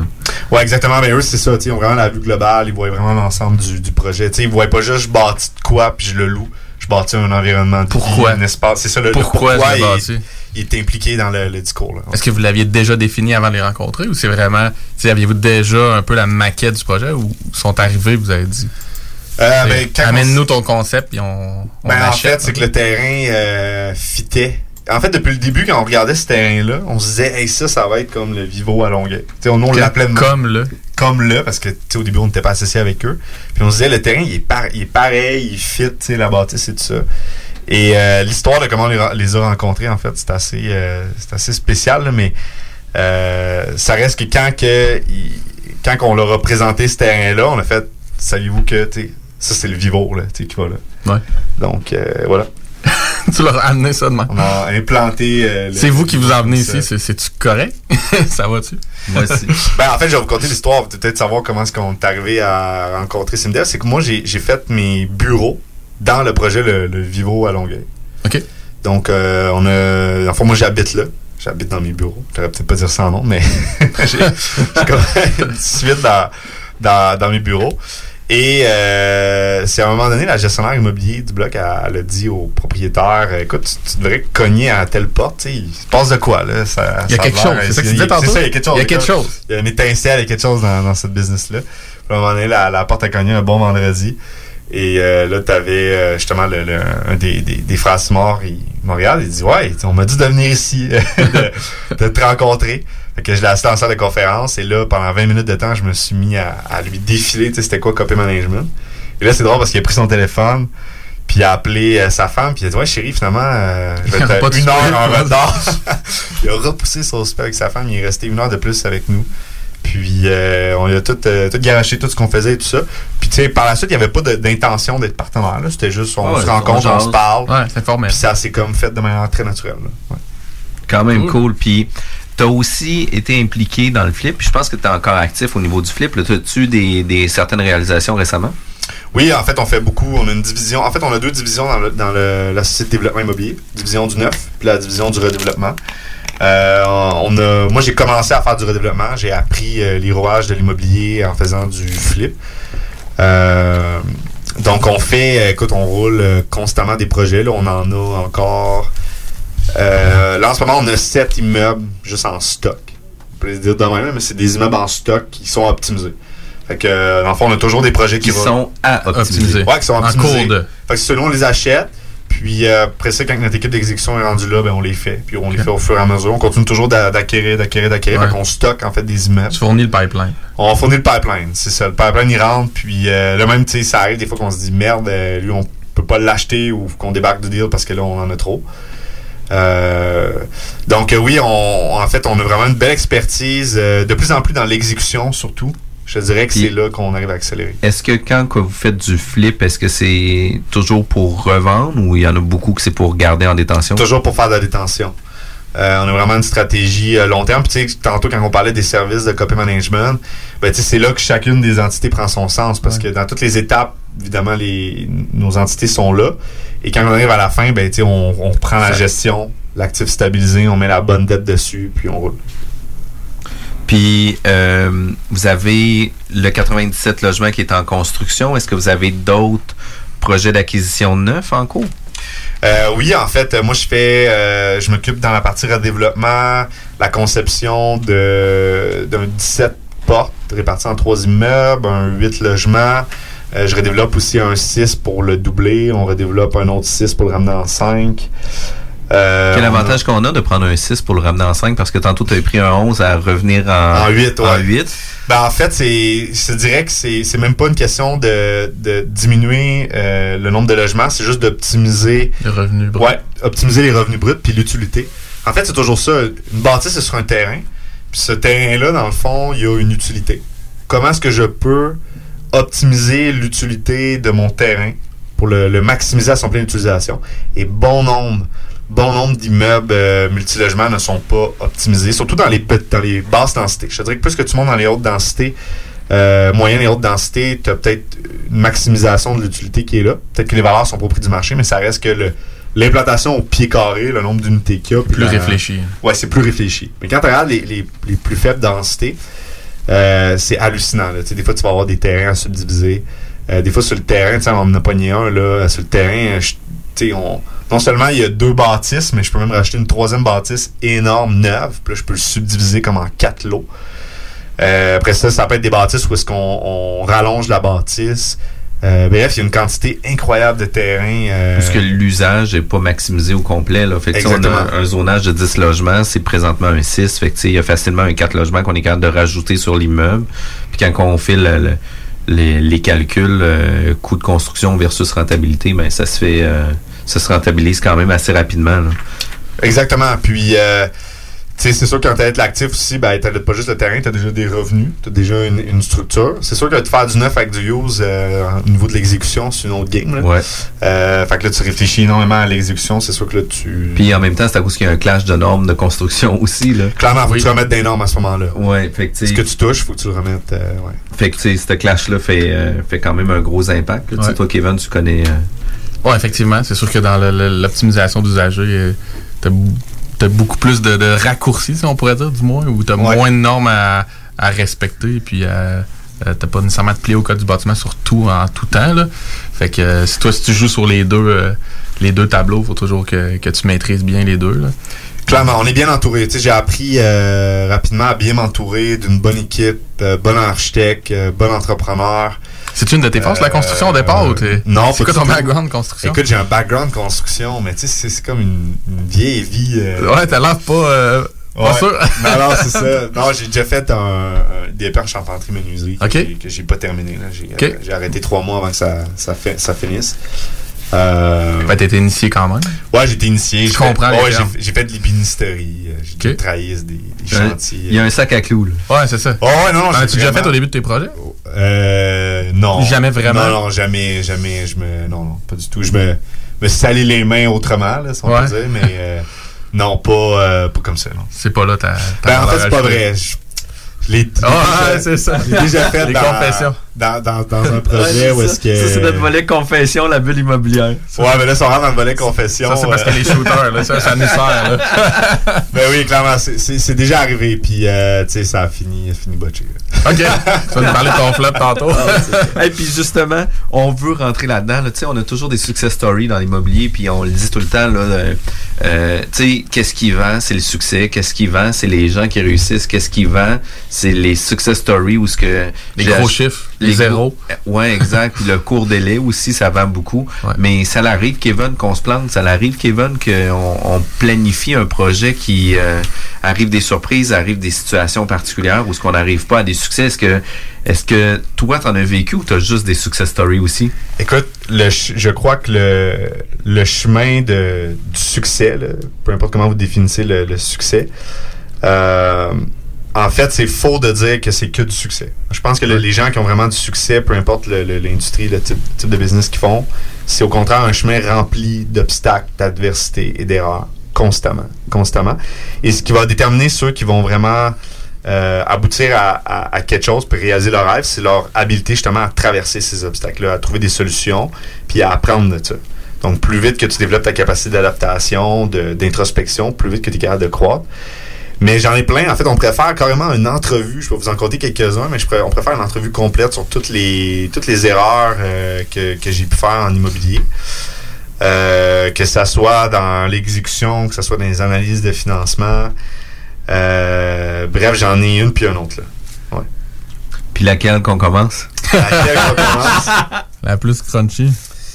Parle de ta Euh, construction. là. Tu nous disais que tu avais Ouais. fait l'erreur de mettre ton sac à clous. Ouais, clairement, ben en fait, euh, écoute, ça, ça remonte longtemps. À 16 ans, je suis en appartement, puis j'ai été faire un DEP en charpentier menuiserie parce qu'on m'a dit que c'est ça que je devais faire.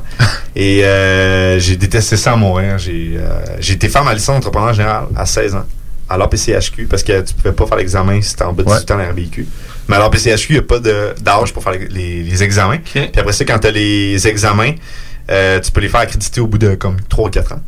Parce que tu, de mémoire, tu fais pas vraiment d'examen quand tu fais la démarche avec l'APCHQ. Ben, pense. tu fais les comme- formations, tu fais un ça. examen de la PCHQ, tu le passes, puis après ça, tu formalité, demandes une, ouais. une accréditation de la RBQ. Euh, et euh, évidemment, ça a été euh, c'était une de mes premières expériences de vie les plus souffrantes, là, où est-ce que j'ai vécu énormément d'adversité parce que j'étais pas bien. En fait, j'étais pas heureux là-dedans. Et j'ai- en plus, c'était une, époque euh, relativement difficile, tu sais. euh, je fumais beaucoup de marijuana à, à cette époque-là. Oh, avant la légalité. Avant les- la- Avant la- la- la- Balaye! J'espère que personne va venir me ramasser, mais avant la légalité. euh, et euh, voilà, j'ai j'ai décidé de quitter trois mois avant de terminer le, le DEP.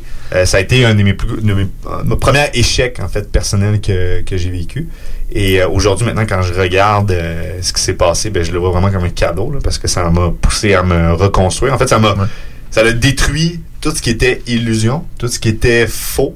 en Le fait. projet des autres, peut-être? Ben, le projet des, ben, le projet des on m'a dit qu'il fallait ben, que on m'a dit que c'est ça qu'il fallait faire, mais en même temps, je suis responsable d'avoir pris la décision Ouais, de le faire. tu sais. ouais, même si t'es Ben jeune, oui, t'es est- influencé. Ouais, c'est ça. Tu prends la décision d'aller le faire. Alors, je pense que c'est à ça que ça sert la- l'adversité, puis toute la, la, la souffrance, c'est vraiment de détruire les illusions, détruire les choses qui sont fausses et de se re-questionner puis faire de l'introspection sur ce qui compte vraiment, ce qui a vraiment de la valeur, puis qu'est-ce qu'on veut, ultimement. Euh, Mais moi, je veux que tu me dises le projet où tu as mis ton sac à clous. Je le sens, qu'il y a un projet. Le projet du sac à clous. Tu l'as échappé, là. Ouais, en fait, ça a été. euh, écoute, mon, mon premier immeuble que j'ai acheté, je l'ai flippé trois fois. OK, donc l'immeuble, euh, je l'avais déjà dit dans une entrevue passée, j'ai acheté un immeuble avec ma marge de crédit étudiante, mon premier. Puis j'ai appris tout à partir de cet immeuble-là. C'est mon laboratoire. Donc, la première fois que j'ai fait faire un gain de valeur, je me souviens encore, j'avais appelé les, les, les dames euh, à l'institution financière. J'étais j'étais financé au département particulier à ce moment-là. Puis je leur disais, écoute, euh, parce que je m'étais acheté tous les livres de les manuels universitaires de l'Université Laval de, de UQAM sur euh, l'immobilier. Fait que j'avais lu les, les évaluations immobilières, j'étais procuré des rapports. J'ai vraiment passé par là, c'est pénible un peu. ça. oui, ben, t'as fait le, le- le- le programme en plus. Ouais. Euh, mais tu sais, moi, je suis vraiment un autodidacte. Donc, euh, j'apprends énormément par moi-même, je lis constamment. Et euh, écoute, je passe le, le manuel, donc je me forme à l'évaluation immobilière. Puis je commence à faire les calculs. Puis tu sais, évidemment, je suis à mes premiers. Là.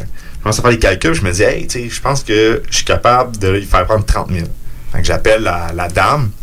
Puis je lui dis, écoute, euh, là, j'y explique mon raisonnement, puis tout ça. Puis là, évidemment, elle comprenait rien. là. Elle me disait, Monsieur Pépin, euh, ça faisait trois mois que je l'avais. Elle dit, Monsieur Pépin, elle dit, c'est impossible. En trois mois, il n'y a pas un immeuble qui prend 30 000 de valeur. Puis là, je dis, ben oui, tu sais, revenu moins dépenses, tu sais, TGA, tu sais, clac, clac. Tu sais, j'explique Ouais. la, la Tu mécanique. l'étourdis un peu, là. Ouais, j'ai tout. Mais moi, au début, je pensais que tu c'était commun. tu sais. Non, non, je comprends. Toutes les, probablement que Puis tout le monde savait c'est au ça. personnel en plus. Ouais, c'est ça. Ouais, j'étais au personnel en plus. Ça, je l'ai appris à la dure par la suite. Euh, J'enlève rien euh, à, à ceux qui sont au, au personnel pour ce qui est de, de petite densité, mais quand tu arrives dans du commercial 5 et plus, ils sont pas formés pour le, plus du trois quarts sont pas formés pour. Mais en bas de ça, j'enlève rien à toute personne qui existe euh, dans ce domaine-là. Mais bref, elle me dit c'est impossible d'élever 30 000. Je dis ben écoute, moi je pense que ouais. Fait je colle l'évaluateur, revient effectivement 30 000 de plus. Puis je me dis allez attends un peu, je peux faire prendre la valeur comme ça. Puis là je commence encore une fois j'apprends. Fait que là je commence à appliquer des- des principes d'optimisation. J'inclus des services. Euh, je rénove une affaire pour un locataire. Je m'entends avec lui sur une augmentation. Et là, je fais passer l'actif encore d'un autre, 125 000 cette fois-ci. Et là, je capote parce que je me Tu dis... rappelles la même dame? Non, là, à te cette- croire, elle. Là, cette fois-ci, je l'ai pas rappelé, mais je m'étais dit, c'est sûr et certain qu'elle va me dire, tu sais, que ça marche pas. Décroche, là. C'est ça, je suis croche, tu sais, vraiment que euh, j'arnaque quelqu'un ou que c'est une fraude, là. Puis euh, là, je me dis, aïe aïe. Je dis, OK, j'ai fait prendre la valeur. Puis moi, j'étais étudiant, ouais. j'étais au bac à ce moment-là, j'étais encore à l'université. Est-ce que tu te formais en immobilier au travers? Parce que si Ouais, tu rachetais les services et tout, ça devenait pas. Non, exactement. Ça te sortait mais, pas de, euh, de- de ton imaginaire. en sciences comptables. Fait que pour moi, c'était tout ce qui est comptabilité, finance, fiscalité était plus vraiment facile pour Ouais. moi aujourd'hui de comprendre. Je suis capable d'avoir le langage, de, de comprendre, de parler. Mais le. euh, Fait que je me formais en parallèle là, comme ça. Je m'achetais les livres, même que mes notes se sont mis à chuter parce que je faisais prioriser mes livres sur l'immobilier que dans mes autres cours. Et là, à un moment donné, tu commences à avoir les, les yeux plus gros que la tête. Et là, je me dis, on va pousser l'optimisation à un autre niveau. Tenix. Tennis. ouais, un vrai là. Je me dis, hey, le zonage permet de faire un 6. Le bloc, c'est un 5. Puis un vide sanitaire. Fait que je vais. Go jack- get it. je vais creu- on va faire creuser. On va jacker à bâtisse. On va arracher les fondations de mortier. On va couler un nouveau logement en dessous. Pour la modique somme de. Pour la modique somme de, de beaucoup, de, de beaucoup d'argent. Et euh, écoute, sur les chiffres, c'est bien beau. Mais j'ai été euh, frappé d'une réalité qui m'a transformé. euh, évidemment, j'ai bâti après ça la société sur la sagesse de cette expérience-là. Je me suis mal entouré. Euh, et là, je ne blâme pas tous les gens qui étaient associés au projet. Je prends pleinement la responsabilité parce que je les, je les ai choisis. C'est moi qui étais le, le, le responsable euh, du projet. Le leader du groupe, là. C'est ça, le leader du groupe. tu sais, J'ai pris ces décisions-là. Puis euh, j'ai fait un flop du début jusqu'à la fin. Et je te dirais que ça, en même temps, on enlève le, le côté euh, financier qui m'a quasiment amené à la faillite, en fait, dans ce, ce projet-là. J'ai fini par payer tout le monde, évidemment. Euh, tous les fournisseurs, entrepreneurs ont été payés. Mais ce qui a été le plus difficile, c'est que tu sais, c'est- c'est- c'est drôle à dire parce que dans la vie de tous les jours, euh, je suis pas quelqu'un qui a un manque d'empathie ou de sensibilité, là. mais j'ai négligé les gens qui étaient dans la bâtisse. Donc, euh, j'ai pas, parce qu'aujourd'hui j'enseigne la gestion du changement, j'ai pas pensé à ça. Pas du tout. En fait, j'y ai pensé, mais les professionnels qui, qui- étaient alentour de moi m'ont dit qu'il n'y avait pas de risque, qu'il n'y avait pas de problème. Moi, c'est le, le message qu'on m'a donné. Je, posais la question, je dis, écoute, tu sais, si- les gens peuvent-tu vraiment habiter là pendant qu'on fait ça, puis tout ça, puis dire, oh ouais, tu sais, ça, Ben ouais. ça, Ouais, ouais. ça se fait, tu sais, mais il y a une différence entre ça se fait puis ça c'est- va se faire. c'est correct. Et euh, écoute, ça a été, euh, ça a été un horreur. Ça a vraiment été un horreur.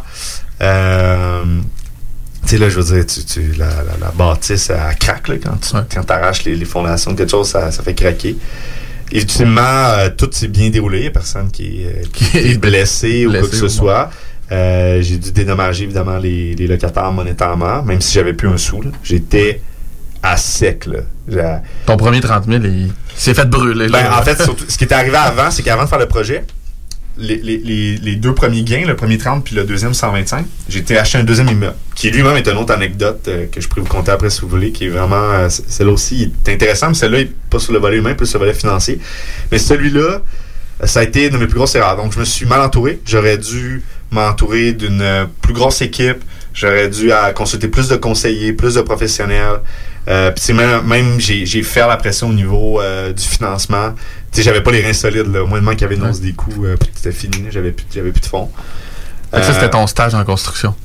Ouais, ça c'était mon stage de trois mois que j'ai- pas terminé. Ouais, mais ça. En fait, ça a été l'expérience qui m'a le plus transformé puisque euh, juste donner une idée, là, le locataire qui avait loué le, le logement de sous-sol rentré le 1er juillet.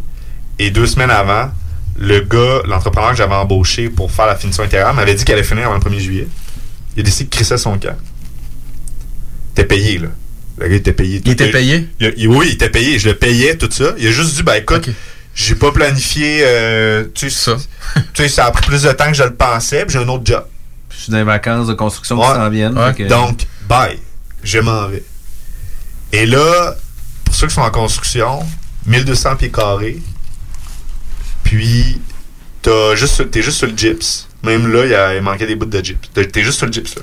T'as rien d'autre que du gyps. 1200 pieds carrés. Reste toute ta finition intérieure. Ouais, deux semaines. 1200 pieds carrés. Ça marche pas. T'as une famille qui va rentrer. Puis la famille, tu peux pas la relocaliser parce que t'as plus- le seul argent qui te reste, c'est de faire, faire finir les travaux. Mais quel entrepreneur veut. À deux, à deux semaines d'avis. À deux semaines trois. d'avis. À même pas, tu sais, à, à un coup de fil Ouais, d'avis. c'est ça. là. À une heure d'avis. Exact. Haute saison, faut le dire. Là. Exactement. Fin, ju- fin juin, là. Personne qui a besoin de job, là. Fait que c'est là que j'ai mis le. Le sac à le clous. sac à clous et euh, j'ai fait. euh, écoute, c'était. C'est un logement qui aurait pu se louer que 1300, qui finalement il s'est loué 800. Non, mais c'est loué Avec le la finition, C'est loué le prix entendu. Savez-vous pourquoi? Parce que euh, pendant ces deux semaines-là, il continuait d'avoir des entrepreneurs qui travaillaient, là, tu sais, plombier, électricien. Moi, c'était le gars de, de menuiserie, de, de finition intérieure. Puis, euh, tu sais, il y avait une énergie là, tellement négative. là. C'était... Moi, d'abord, j'étais banquier euh, en immobilier commercial à ce moment-là. Fait que la journée, euh, j'a- j'allais travailler en veston-cravate. J'étais incapable de travailler. là. J'étais en angoisse. J'étais quasiment en crise d'anxiété à longueur de journée. J'étais dans mon bureau, j'étais incapable de travailler. Tu te sentais pas à bonne place, là? Ben non, parce que j'étais en train de, de faire. Là. Puis moi, ce qu'il faut comprendre aussi à cette époque-là, c'est que je venais de finir mon baccalauréat. Deloitte m'avait embauché puis me payait mon MBA CPA. J'avais le tapis rouge, on me paye ton titre professionnel, ta maîtrise, tout. Et moi, j'ai renoncé à aller faire ça pour déménager à Sherbrooke et euh, d'aller travailler comme banquier commercial. Et là, tu sais, je suis en train de, de faire big time. Là. Des deux bords, là. Des deux bords, là. OK, ça va plus, là. Euh, mais tu sais, je continuais de me lever. Je méditais le matin. Mais c'était invivable. Et même, euh, petite par- par- parenthèse perso- euh, euh, personnelle, à- au même moment, j'avais ma nièce euh, qui avait euh, une méningite à l'hôpital qui venait de naître, qui avait comme deux semaines, qui était en train de, de mourir. Là. Donc, euh, c'était euh, émotionnellement à un niveau d'intensité que je ne veux plus jamais revivre. Mais ça m'a tellement poussé à, à aller chercher euh, le, le- le- le meilleur de moi-même qu'après ça, bien évidemment, je suis ressorti beaucoup plus fort. C'est cliché de le dire comme ça, mais tu veux veux pas, t'as pas le choix. là. Tu sais, soit que tu restes dans le fond ou tu te remontes. Et je tiens à spécifier qu'il est arrivé après ça une synchronicité d'événements durant ces deux semaines-là, qui aujourd'hui, je peux vous dire que le logement a été livré à temps. Et euh, j'ai été aidé euh, comme comme si, appelle- comme si quelqu'un à un moment donné se pointe, cogne à ta porte, fait juste te dire Hey, tu sais, comme, je sais que t'as besoin d'aide, puis je m'en viens t'aider. Puis t'es comme, qui t'a dit que j'avais Ouais. besoin d'aide, tu sais? Tu tailles des, des anges de la rénovation qui. Ouais, c'était pas les anges de la rénovation, mais. Avec euh, le. C'était complètement cinglé. Et je vais juste donner un, un bout, là, je dirais quand même pas tout, sur euh, comment ça s'est passé dans ces deux semaines-là. Mais euh, le bout que j'avais, mon sac à clous, je l'ai mis à un moment donné. Je l'ai mis à un moment donné parce que j'avais pas le choix. Là, fuck, sais, je savais très bien que je respecterais pas les, les, les lois de la construction, mais j'avais une famille qui s'en venait. Puis, I don't have time. Tu sais, j'ai pas le temps de penser à ça. Là, là faut livrer. C'est le temps d'agir. Et j'avais une locataire qui était dans l'immeuble. Et euh, dans le fond, la dame, elle. Moi, dans le fond, je finissais de travailler le soir. Puis j'allais continuer de visser du gyps. Parce que c'est du gyps à faire. Sur le plafond en plus. C'était vraiment le fun. Et euh, elle, dans le fond, a passé la nuit avec moi. Ok, c'est pas une histoire de pêche. Là. Puis c'est une locataire. C'est une locataire, c'est une dame. Elle prenait mes- les, les, les vis de gyps, puis elle me les donnait une par une pour que je visse. puis elle s'occupait de me nourrir, puis de m'apporter du thé. Puis elle me disait, Kevin, je prie pour toi à tous les jours. Quand même très que- cool. là. C'était. Écoute, puis après ça, j'ai eu de l'aide évidemment de la famille. euh, tu sais, j'ai il y a un entrepreneur qui, est- qui est arrivé. Bref, tu sais, j'ai eu- j'ai eu de l'aide vraiment qui est arrivé Ouais. un peu de nulle part. Tu mets ton ego de côté, euh, Oh oui, tu mets ton, tu mets ton ego Clairement, de côté. là, là. quand Oh, ta locataire est en train de t'aider la nuit puis tu fais du thé, c'est parce que ça apparaît dans ta face que t'es en Ça apparaît détresse. dans ta face que t'es en Mais détresse, ouais. tu sais, c'est à cause qu'elle voit aussi que t'as le goût que ça Oui, marche. c'est ça, que tu t'es pas, pas sauvé avec les entrepreneurs, dans le fond. Non, non, exactement. Et euh, évidemment, je les ai tous payés. J'ai fini par toutes les payer, euh, même celui qui s'est poussé et qui a pas tenu sa parole. Euh, mais ça reste que ça a été des plus. ça a été traumatisant, ça. Ça, ça a été. J'ai plus jamais revécu ça parce que par la suite, tout ce que j'ai acquis comme expérience personnelle puis comme réflexion, je l'ai appliqué. Et par la suite, le portefeuille a complètement explosé. Puis au point où t'as tellement pas eu le contrôle, tu voulais sûrement t'es tout contrôlé par la suite dans le sens que tu c'est tellement été dans une dérape que là, après ça, tu mets en place tes, c'est tes pions pour dire je me retrouverai jamais dans cette situation-là. Non, tu veux pas te retrouver dans cette situation-là parce que là, tu gères des tresses humaines, des locataires qui sont là. Tu gères un locataire qui, moi, il m'appelait à tous les jours pour me dire Hey, le logement va-tu être prêt? Parce que lui, il allait sur le chantier pendant que je travaillait euh, comme banquier. Il avait pas l'impression. Les, les entrepreneurs qui Il avait étaient là, comme pas il y avait l'impression que ça arriverait. Mais non, mais il y avait quand même l'électricien, le plombier, tout ça. Ouais. il disait Monsieur, ce serait jamais prêt. fait que moi, vraiment. tous les jours, je combattais la l'énergie de, de, de- de- des gars qui étaient sur le chantier puis qui disaient euh, le gars, ça. ça ton logement c'est jamais le premier tu sais. Puis moi je disais non ça va être prêt. Puis il me ouais, comment tu vas faire? J'ai dit va être prêt ton logement. Le 1er juillet. Pas d'autre réponse. Il y a pas d'autre chose que ça il va être prêt. Puis euh, ah c'était complètement cinglé. À un moment donné je faisais le, le, le plâtre puis euh, j'avais tellement plâtré ok pendant trois jours là. c'était comme la, la première fin de semaine juste avant l'autre fin de semaine trois jours, sans arrêt, pas de pause. J'ai fait une inflammation de mon bras au complet. J'avais des. La nuit, là, je me réveillais après, là, puis j'avais des douleurs atroces dans le bras. Je me mettais de l'antiflagellin à fond parce que j'avais trop plâtré avec mon bras. Euh, alors, c'était euh, la déchéance totale. Fait que cette expérience-là te donne pas le goût de remettre ton sac à clous. Non, clairement. Ben, en fait, c'est que On je met suis ça pas- je suis pas- derrière. Je suis pas très bon. Je suis pas Non, bon. non, non, mais c'est on ça, m'a dans pas de la céramique ou. euh, tu sais, euh, puis je respecte vraiment les, les gars qui ont, qui ont, qui ont ces habiletés-là, les personnes manuelles, parce que. Tu sais, ils sont rapides, ils savent, calc- tu sais, ils savent calculer Ouais. rapidement pis tout ça. Puis, tu sais, c'est dans ça qu'ils sont forts. C'est beau à voir là. Tu sais, moi, je suis dans la construction, mais je fais pas partie de ceux qui exécutent en malade. Mais tu sais, je je trouve ça beau là, de Ouais, aller, tu sais, vraiment. je là, dire, puis, tu sais, les gars, ils savent s'en vont. Exactement. euh, ils- C'est un peu de l'art, pour de Ils vrai, ont, c'est ils voir. ont pas besoin de se parler, qu'il y en a un qui est en train de montrer la pièce, l'autre Ouais. qui est en bas en train de couper les trucs, ils font juste donner les mesures, tout fit, euh, bingo, tu sais, ça va super vite. C'est impressionnant, mais c'est plus, c'est justement plus la façon de faire de l'immobilier, Mm. là, dans le sens que, un temps, on pensait que ça devait être une corde à notre arc, absolument. De faire de la construction. Ouais, d'être Ouais, bon ça. manuellement. En c'est quelqu'un de bon qui connaît ça avec toi.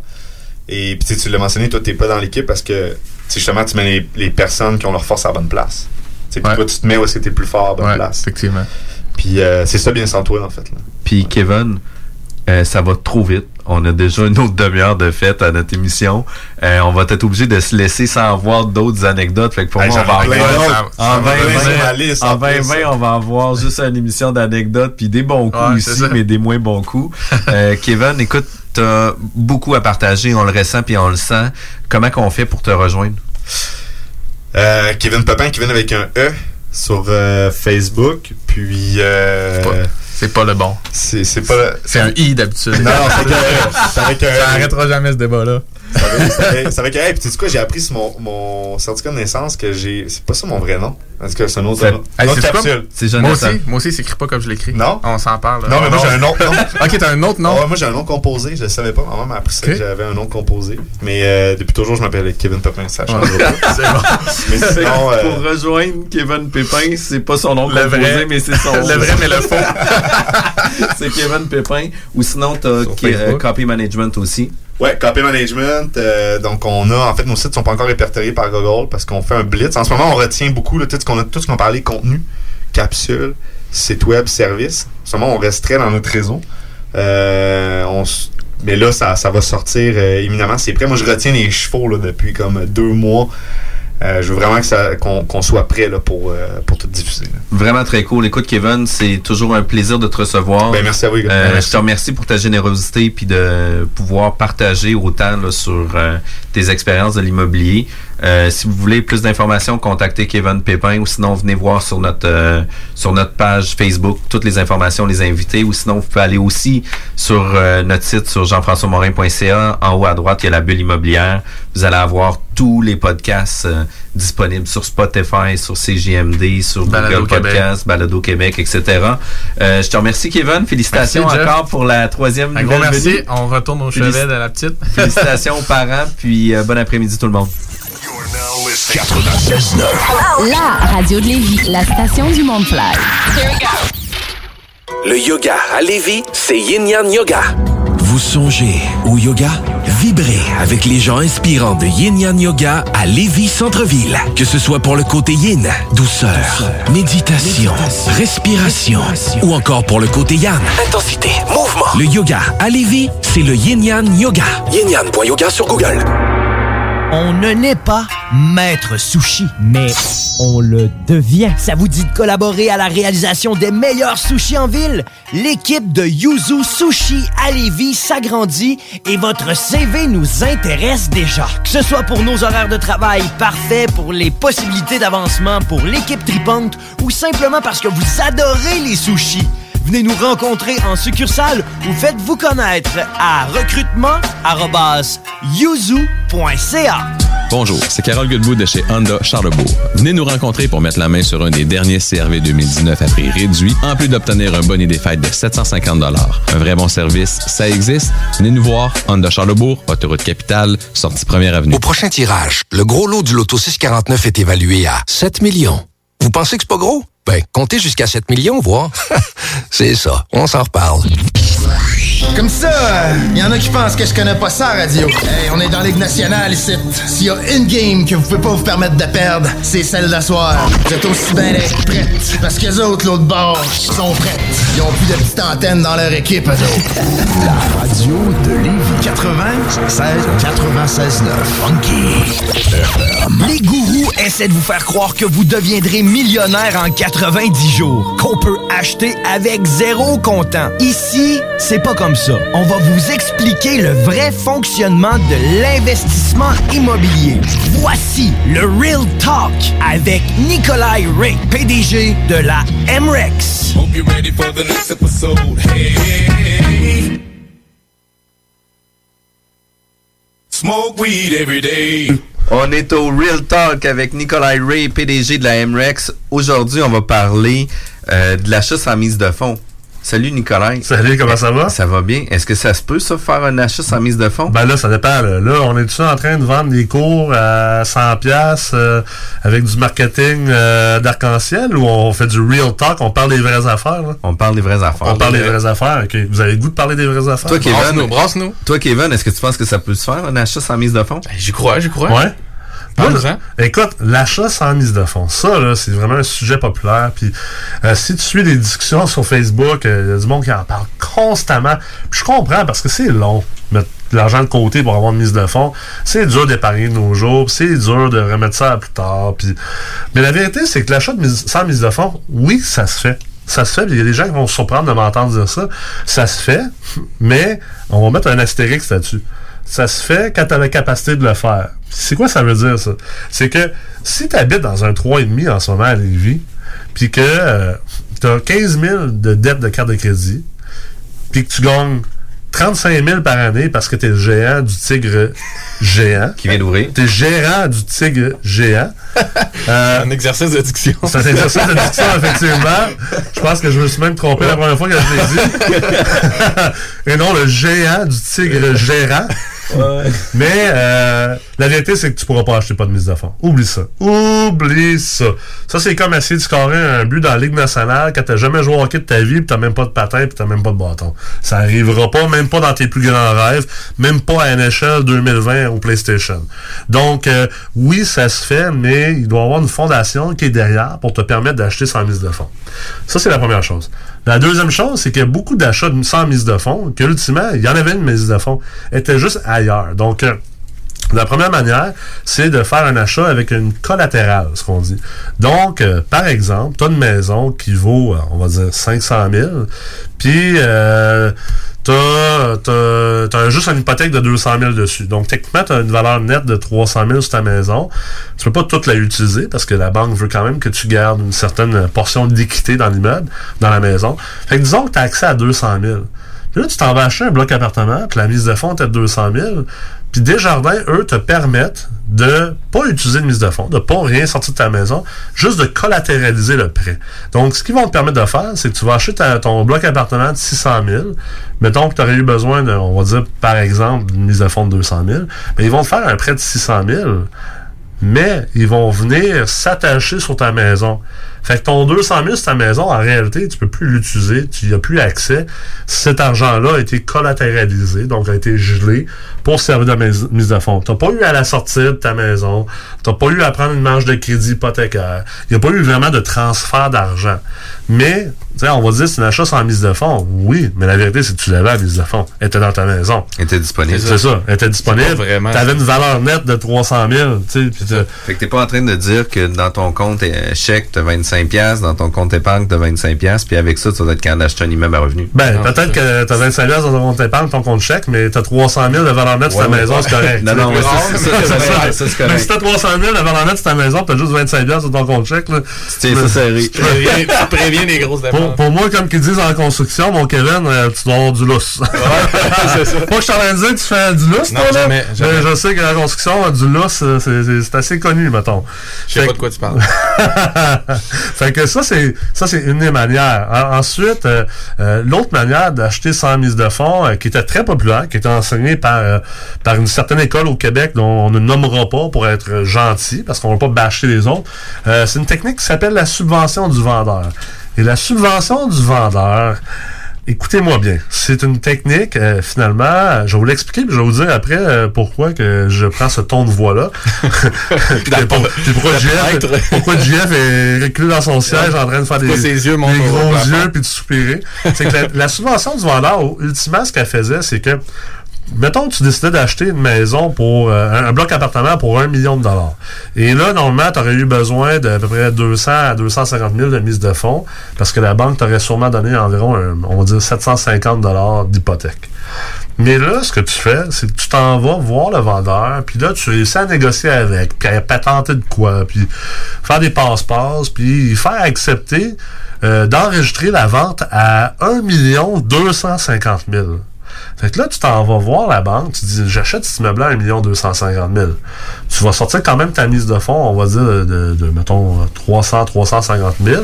La banque, mettons c'est 1 350 000. OK? Tu vas sortir une mise de fonds de 350 000, la banque va te prêter 1 million. Mais en réalité, la transaction s'est faite à 1 million. Fait qu'en sortant de chez le notaire, parce que le notaire a reçu ton 350 000 plus un million de la banque, remet 1 million 350 au vendeur. En sortant de chez le notaire, le vendeur te remet ton 350 000 de mise de fonds que tu avais mis. Et ça, cet argent-là, exemple, ça peut venir d'un prêt privé ou d'un ami ou quelque chose. Tu le rembourses immédiatement, tu as acheté un bloc, pas de mise de fonds. Le problème avec cette technique-là, c'est malheureux parce que euh, il y a certaines écoles au Québec qui- qui des, qui ont chargé des 3-4 000 dollars pour enseigner cette technique-là. Cette technique-là est une fraude immobilière. Puis là, il n'y a pas de zone grise. Souvent, les gens de ces écoles-là disent Ah, ça, c'est pas vrai, c'est une zone grise, on joue sur la ligne. Non, non, non. Parle à n'importe quel juriste, c'est une fraude immobilière. Tu viens de frauder la banque. Ils pensent qu'ils t'ont prêté sur une transaction d'un point 350, puis en réalité, c'est une transaction d'un million. C'est une fraude, OK? S'ils te pognent, là, oublie ça, là. Il rappelle le prêt. Ils rappellent le prêt immédiatement, t'es barré à vie, puis je peux te garantir qu'ils vont dire aux autres banques, puis bonne chance pour le reste de ta vie d'aller chercher un prêt. T'es un fraudeur. Et l'autre affaire, c'est que si, exemple, il y avait un courtier immobilier dans la transaction, puis que ton courtier immobilier ou un des courtiers immobiliers, il a vent de ça, de tout ça, puis qu'il dit rien, puis que ça, ça- ça- la transaction se fasse pareil, ben lui, il va perdre son permis. Il ne pourra plus pratiquer, jamais. Et euh, le notaire également ne pourra plus pratiquer. Donc, si vous trouvez que c'est pas une fraude, puis que c'est pas illégal, mais que le courtier et le notaire perdent leur, leur, leur droit de pratique et ne peuvent plus être des professionnels dans le domaine, je pense que vous avez un petit problème de, de, de, de, raisonnement puis de logique. Donc, c'est une très mauvaise technique à utiliser. Et moi, je trouve que c'est une technique un peu lâche. Parce qu'il y a une autre technique qui s'appelle la balance du vent, la balance de vente, la BPV, balance du prix de vente. Et ça, c'est une technique qui consiste en ce que le vendeur te finance une partie de ta mise de fonds. Fait que selon moi, au, lieu d'essayer d'utiliser des techniques un peu broche à foin puis illégales comme les subventions du vendeur, devient un meilleur négociateur, puis rencontre le vendeur, puis si le vendeur il a de la place, exemple, là, le vendeur sur son, son immeuble d'un million, là, il n'y a plus d'hypothèque dessus parce qu'il l'a acheté en 1970. Mais la vérité, c'est que euh, il n'y a peut-être pas besoin de tout son argent en liquide. immédiatement, Immédiatement, à la vente. Peut-être que cet argent-là, le million là, qui va sortir à la vente, il disait peut-être qu'il allait le placer dans des obligations ou dans euh, une rente viagère chez Desjardins, whatever, euh, ça peut être à la Banque nationale. Alors là, tu peux lui expliquer, écoute, euh, je suis prêt à payer ton prix, parce que peut-être que tu l'aurais négocié, je suis prêt à payer ton prix d'un million, même si je pense que ça vaut peut-être 950, 975 000. Si tu es prêt à m'aider avec la mise de fonds, puis dans le fond, me financer soit une partie ou la, la totalité. Euh, on va y revenir tantôt, là, parce qu'en fait, c'est plus complexe que ça au niveau bancaire, mais ultimement, ça se peut que le vendeur dise, OK, il n'y a pas de problème, euh, tu as besoin de 250 000 de mise de fonds, je vais t'emprunter 125 000, fait que tu auras juste besoin de 125 000 de mise de fonds, puis je vais te la prêter pendant 5 ans, tu vas me payer de telle telle manière, et euh, ça, c'est ce qu'on appelle une balance de prix de vente. Fait qu'en réalité, chez le notaire, au lieu de donner un, un- au lieu de donner 250 000 de mise de fonds plus 750 000 d'hypothèque, tu vas donner 125 000 de mise de fonds plus 750 000 d'hypothèque.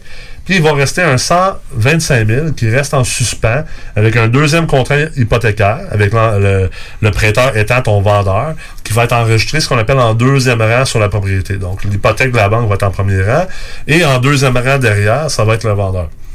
Donc, ça, c'est une technique que, que, d'ailleurs, que moi, j'ai structurée euh, de maintes reprises. C'était moyen bon en, moyennement bon en négociation et que tu, tu sais comment lire les, les, les indicateurs qui, qui font en sorte que euh, ça soit probable que le vendeur accepte cette technique-là. C'est pas super dur à faire. Encore plus si une expérience, puis tu peux démontrer que, écoute, je, je l'ai la valeur nette, mais juste je l'ai dans d'autres immeubles ou peu importe, ou, ou je gagne assez un bon salaire. Qui est importante, ça, de Ouais. prouver justement que tu as l'étoffe de pouvoir le faire aussi. Ben oui, c'est clair euh, que tu as bien calculé tes chiffres parce que ça, cet argent-là, il va falloir qu'elle soit remboursée. Fait que si tu as mal fait tes calculs d'analyse financière quand tu acheté l'immeuble parce que tu sais pas comment analyser un bloc, tu sais pas comment faire de la souscription ni de l'ingénierie financière. Petite plug pour moi, c'est des choses qu'on enseigne chez MREX.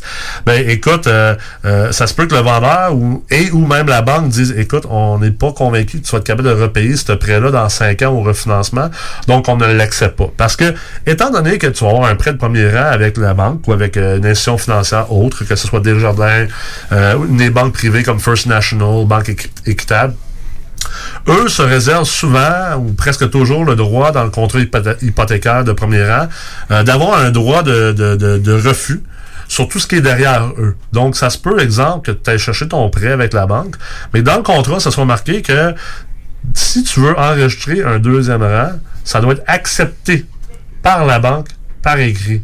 Mais là, la banque, elle va pas toujours accepter ça, dépendamment de ta valeur nette, parce que c'est une question de gestion de risque. Si euh, si tu n'as même pas 250 000 de valeur nette, puis que la mise de fonds, c'est 250 000, puis ça te prend absolument la balance de prix de vente pour pouvoir acheter le bloc, je peux te garantir que la banque va être pas mal plus frileuse à accepter ça, parce qu'ils se disent, écoute, euh, si jamais il fait défaut, il n'y a même pas la valeur nette pour éponger euh, la balance de prix de vente, la mise de fonds qu'il devait avoir dans la transaction. Ceci étant dit, c'est vraiment du cas par cas entre chaque banque, entre chaque directeur de banque et euh, avec chaque acheteur. Il y a des endroits où tu vas pouvoir faire une balance de prix de vente équivalent à la mise de fonds au complet. Puis il y en a d'autres qui vont accepter juste 50 ou 40% de la mise de fonds sous forme de balance de prix de vente. Puis il y en a d'autres que ça va être zéro. Tu pourras juste pas la faire. Euh, cette banque-là ou cette institution financière n'acceptera pas dans ta situation et avec cet immeuble-là qu'il y ait un deuxième rang. Puis, tu sais, des fois, ça peut être intéressant aussi pour le vendeur, parce que le vendeur va pouvoir reporter aussi son son argent sur ses impôts, etc., etc. Ouais. Mais à quelques reprises, ça peut devenir C'est intéressant. ça. C'est sûr qu'il y, a- il y a un léger avantage fiscal dans certains cas pour des vendeurs. Euh, euh, ils vont pouvoir, euh, je sais que c'est pas exactement le terme précis, mais ils vont pouvoir fractionner euh, leur gain en capital sur un maximum de 5 ans. Donc, ils vont un peu ventiler le gain en capital qu'ils ont à repayer. Euh, ce qui ultimement fait en sorte qu'ils ont un, un- ils sauvent pas de l'impôt, mais, mais bref, ça fait en sorte que euh, cet argent-là, elle va générer un retour sur investissement. La balance de prix de vente, elle a un taux d'intérêt. Et ce taux d'intérêt-là va comme permettre de ventiler l'impôt sur plusieurs années. On n'embarquera pas dans un grand cours fiscal, mais grosso modo, en termes très, très populaires, le vendeur va peut-être sauver un petit peu d'impôt. C'est pas vraiment ça, mais grosso modo. En termes populaires. En termes populaires. Ce sont mes On amis regarde. fiscalistes en ce moment euh, me corrigeraient, mais Alex va revenir à l'émission pour. Alex sait très bien que je sais de quoi je parle, puis je connais les termes, mais mettons, on va rester en termes populaires, que ce soit facile à comprendre. Euh, donc, donc oui, un léger avantage fiscal pour certains vendeurs. Et également, ben, je l'ai dit tantôt, il y a l'avantage d'avoir son prix. tu sais. Euh, parce que moins que, moins que la mise de fonds est importante, plus que d'acheteurs, on s'entend. Donc, plus qu'il y a un grand bassin d'acheteurs, plus qu'il y a une pression sur le prix parce qu'il y a beaucoup de demandes pour l'offre. Donc, le vendeur a plus de chances d'aller chercher vraiment son prix. Il y a plus de chances d'aller chercher la vraie valeur marchande de l'immeuble, puis peut-être même plus. Donc, ça peut être une bonne technique, c'était un vendeur qui a plus d'hypothèque sur son immeuble ou une petite hypothèque, d'offrir euh, en partant une balance de prix de vente mais en échange d'avoir un prix plus élevé. Donc euh, ça, ça peut être, c'est un- c'est ce qu'on appelle un win-win. Puis le plus possible que tu peux faire des win-win, des, créer des situations gagnant-gagnant en, en investissement immobilier, ben c'est plus là que les opportunités vont justement apparaître, présenter se toi. présentent. Puis quand tu parles de, de situation win-win, tu sais, c'est- comme tu as dit, c'est important de considérer la banque comme un, un joueur vraiment majeur là-dedans, dans le sens que Ben oui, c'est un peut-être clouer le, le cercueil sur la subvention du vendeur, tu me diras si je me trompe, mais il y a aussi la- le, le marché qui, qui dit que ça, dans le sens les valeurs économiques puis la Ouais. valeur marchande. Tu, tu pourras pas présenter probablement Non, la valeur de ça. Tu vas avoir un évaluateur agréé là-dedans. C'est modéré. C'est C'est un excellent point, Kevin. Tu puis ça paraît que t'es allé à la bonne école. T'es Ouais. un, un diplômé Un bon l'EX. un bon élève, il a écouté en classe. Mais effectivement, il y a quelque chose qui s'appelle la valeur économique. Donc, quand on achète un immeuble à revenu, euh, on dit souvent, ah, la SCHL va te financer, euh, va te permettre d'acheter juste avec 15% de mise de fonds. Puis normalement, qu'une banque, c'est 25. En fait, c'est une erreur. On ne devrait pas parler de mise de fonds, mais bien de ratio pré-valeur. Alors, ratio pré-valeur, c'est quoi? C'est, on peut aller chercher une hypothèque jusqu'à combien de pourcents? Et avec une banque dans le multilogement, on peut aller chercher une hypothèque jusqu'à 75% et avec la SCHL jusqu'à 85% Donc là, tu vas me dire, ben oui, mais c'est ça, 15 à 25% de mise de fonds. Non, non, non. J'ai dit jusqu'à. Jusqu'à, ce que ça veut dire, c'est que ils vont te permettre d'aller chercher un financement jusqu'à 75 du plus petit montant entre la valeur économique et le prix payé. Donc, si tu as payé un million de dollars pour ton immeuble, mais que la valeur économique, qui est un- une équation mathématique euh, qui est à l'interne chez les banques, on enseigne d'ailleurs chez MREX comment la calculer, sinon un bon courtier hypothécaire peut le faire pour vous. Euh, si la valeur économique est, de 900 000, la banque va vous prêter 75% non pas d'un million, mais bien de 900 000. Donc là, ta mise de fonds va être 25% de 900 000 plus un autre 100 000, ce qui fait que ta mise de fonds va être aux alentours de 30% 29% Alors, ça, c'est une technique d'ailleurs, c'est une technique de gestion de risque que les banques ont.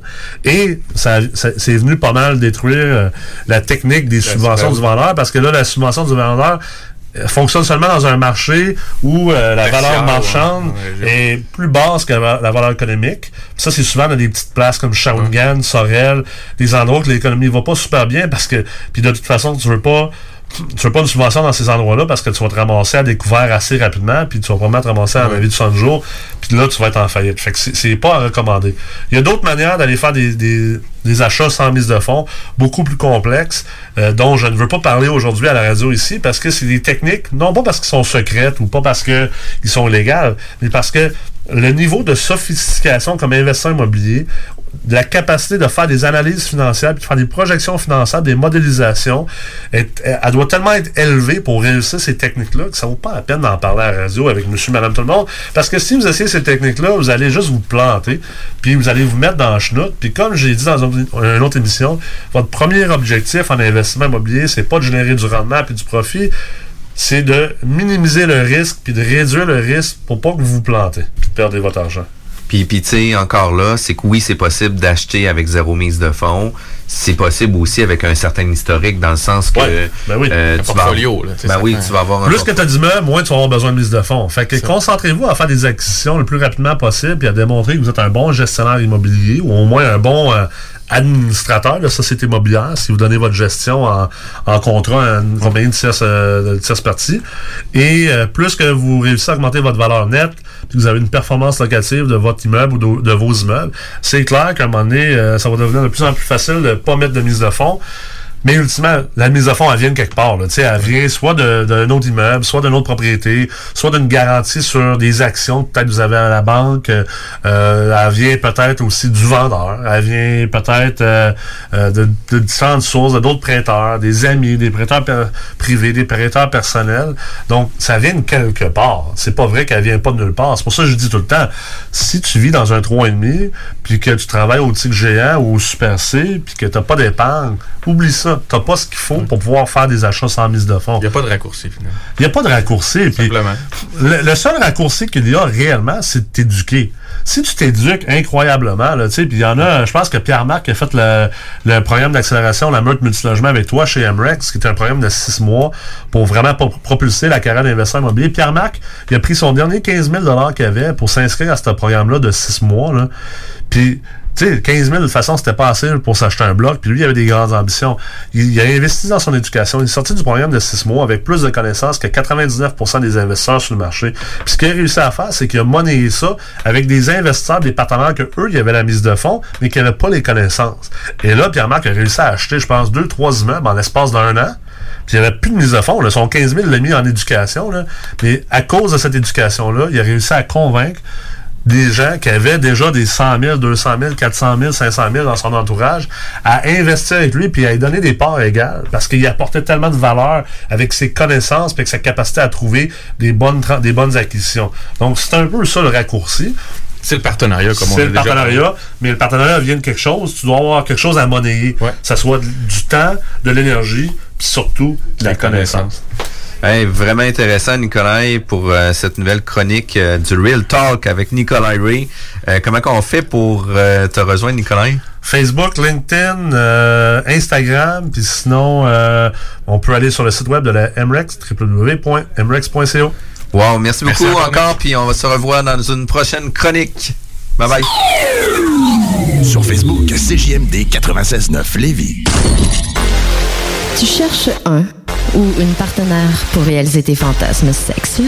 Hmm, J'ai la solution pour toi. Jouer avec le fantasme. Inscris-toi sur jalf.com, le site de rencontre sexuelle le plus hot au Québec. Alors, seul ou en couple, visite jalf. J-A-L-F.com. Car tes fantasmes méritent tous d'être vécus. Jalf.com. Too sexy for my love, love's going to leave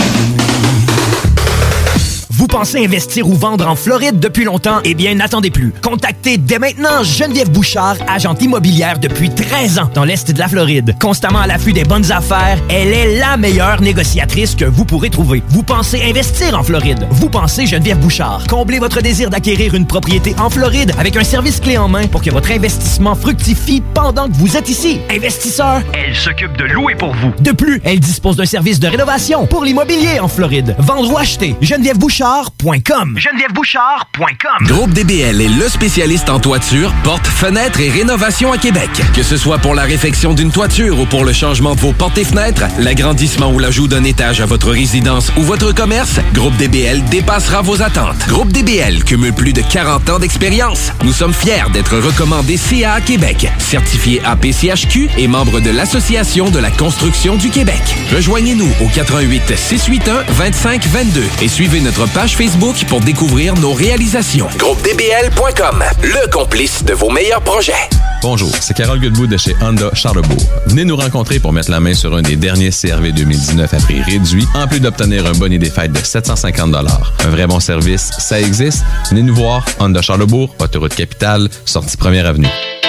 Tout le monde sait que lorsqu'il est question de parler d'immobilier, ça peut devenir compliqué assez vite. Il y a beaucoup de questions, mais très peu de réponses satisfaisantes. C'est exactement pour ça que c'est toujours mieux de s'adresser à un expert ou encore d'écouter la bulle immobilière au 96.9 l'alternative radio avec votre animateur Jean-François Morin et son co-animateur Kevin Filion. À chaque semaine à l'émission, on reçoit des experts et on jase de divers sujets pour vous tenir bien informé sur tout ce qui touche l'univers de l'immobilier. La bulle immobilière, tous les samedis de 16 à 18 heures à CJMD 96.9, l'alternative radio. Vous êtes à l'écoute 96.9, l'alternative radio. traîne tard la nuit avec un tas de zombies, je me sens comme si je suis tout pack. 96.9, talk, rock and hip-hop. T'as le rimel et t'as la griffe, t'as le chic, t'as l'insolence et t'as la frime avec, t'as les caprices et t'as le prix, t'as le style, t'as la classe, c'est ça, et t'as l'estime avec, t'as tes quartiers dans la ouate, t'as la beauté, ça t'épate, t'as les nénés, t'as les pattes, tu vas t'aimer dans les boîtes, t'as les regards et t'as la piste, t'as le cul, t'as la chance, mais t'as du sang sur tes blue jeans, oui t'as du sang sur tes blue jeans, oui t'as du sang sur tes blue jeans, on y va, poupée mode, poupée margarine, poupée, poupée fatale,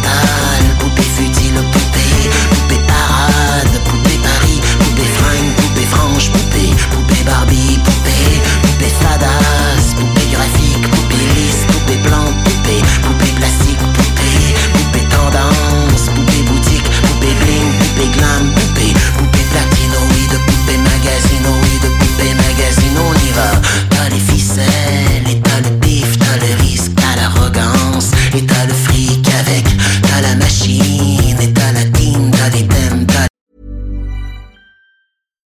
deserves the best, and there's no better place to shop for Mother's Day than Whole Foods Market. They're your destination for unbeatable savings, from premium gifts to show-stopping flowers and irresistible desserts. Start by saving 33% with Prime on all body care and candles. Then get a 15-stem bunch of tulips for just $9.99 each with Prime. Round out Mom's menu with festive rosé, irresistible berry chantilly cake, and more special treats. Come celebrate Mother's Day at Whole Foods Market.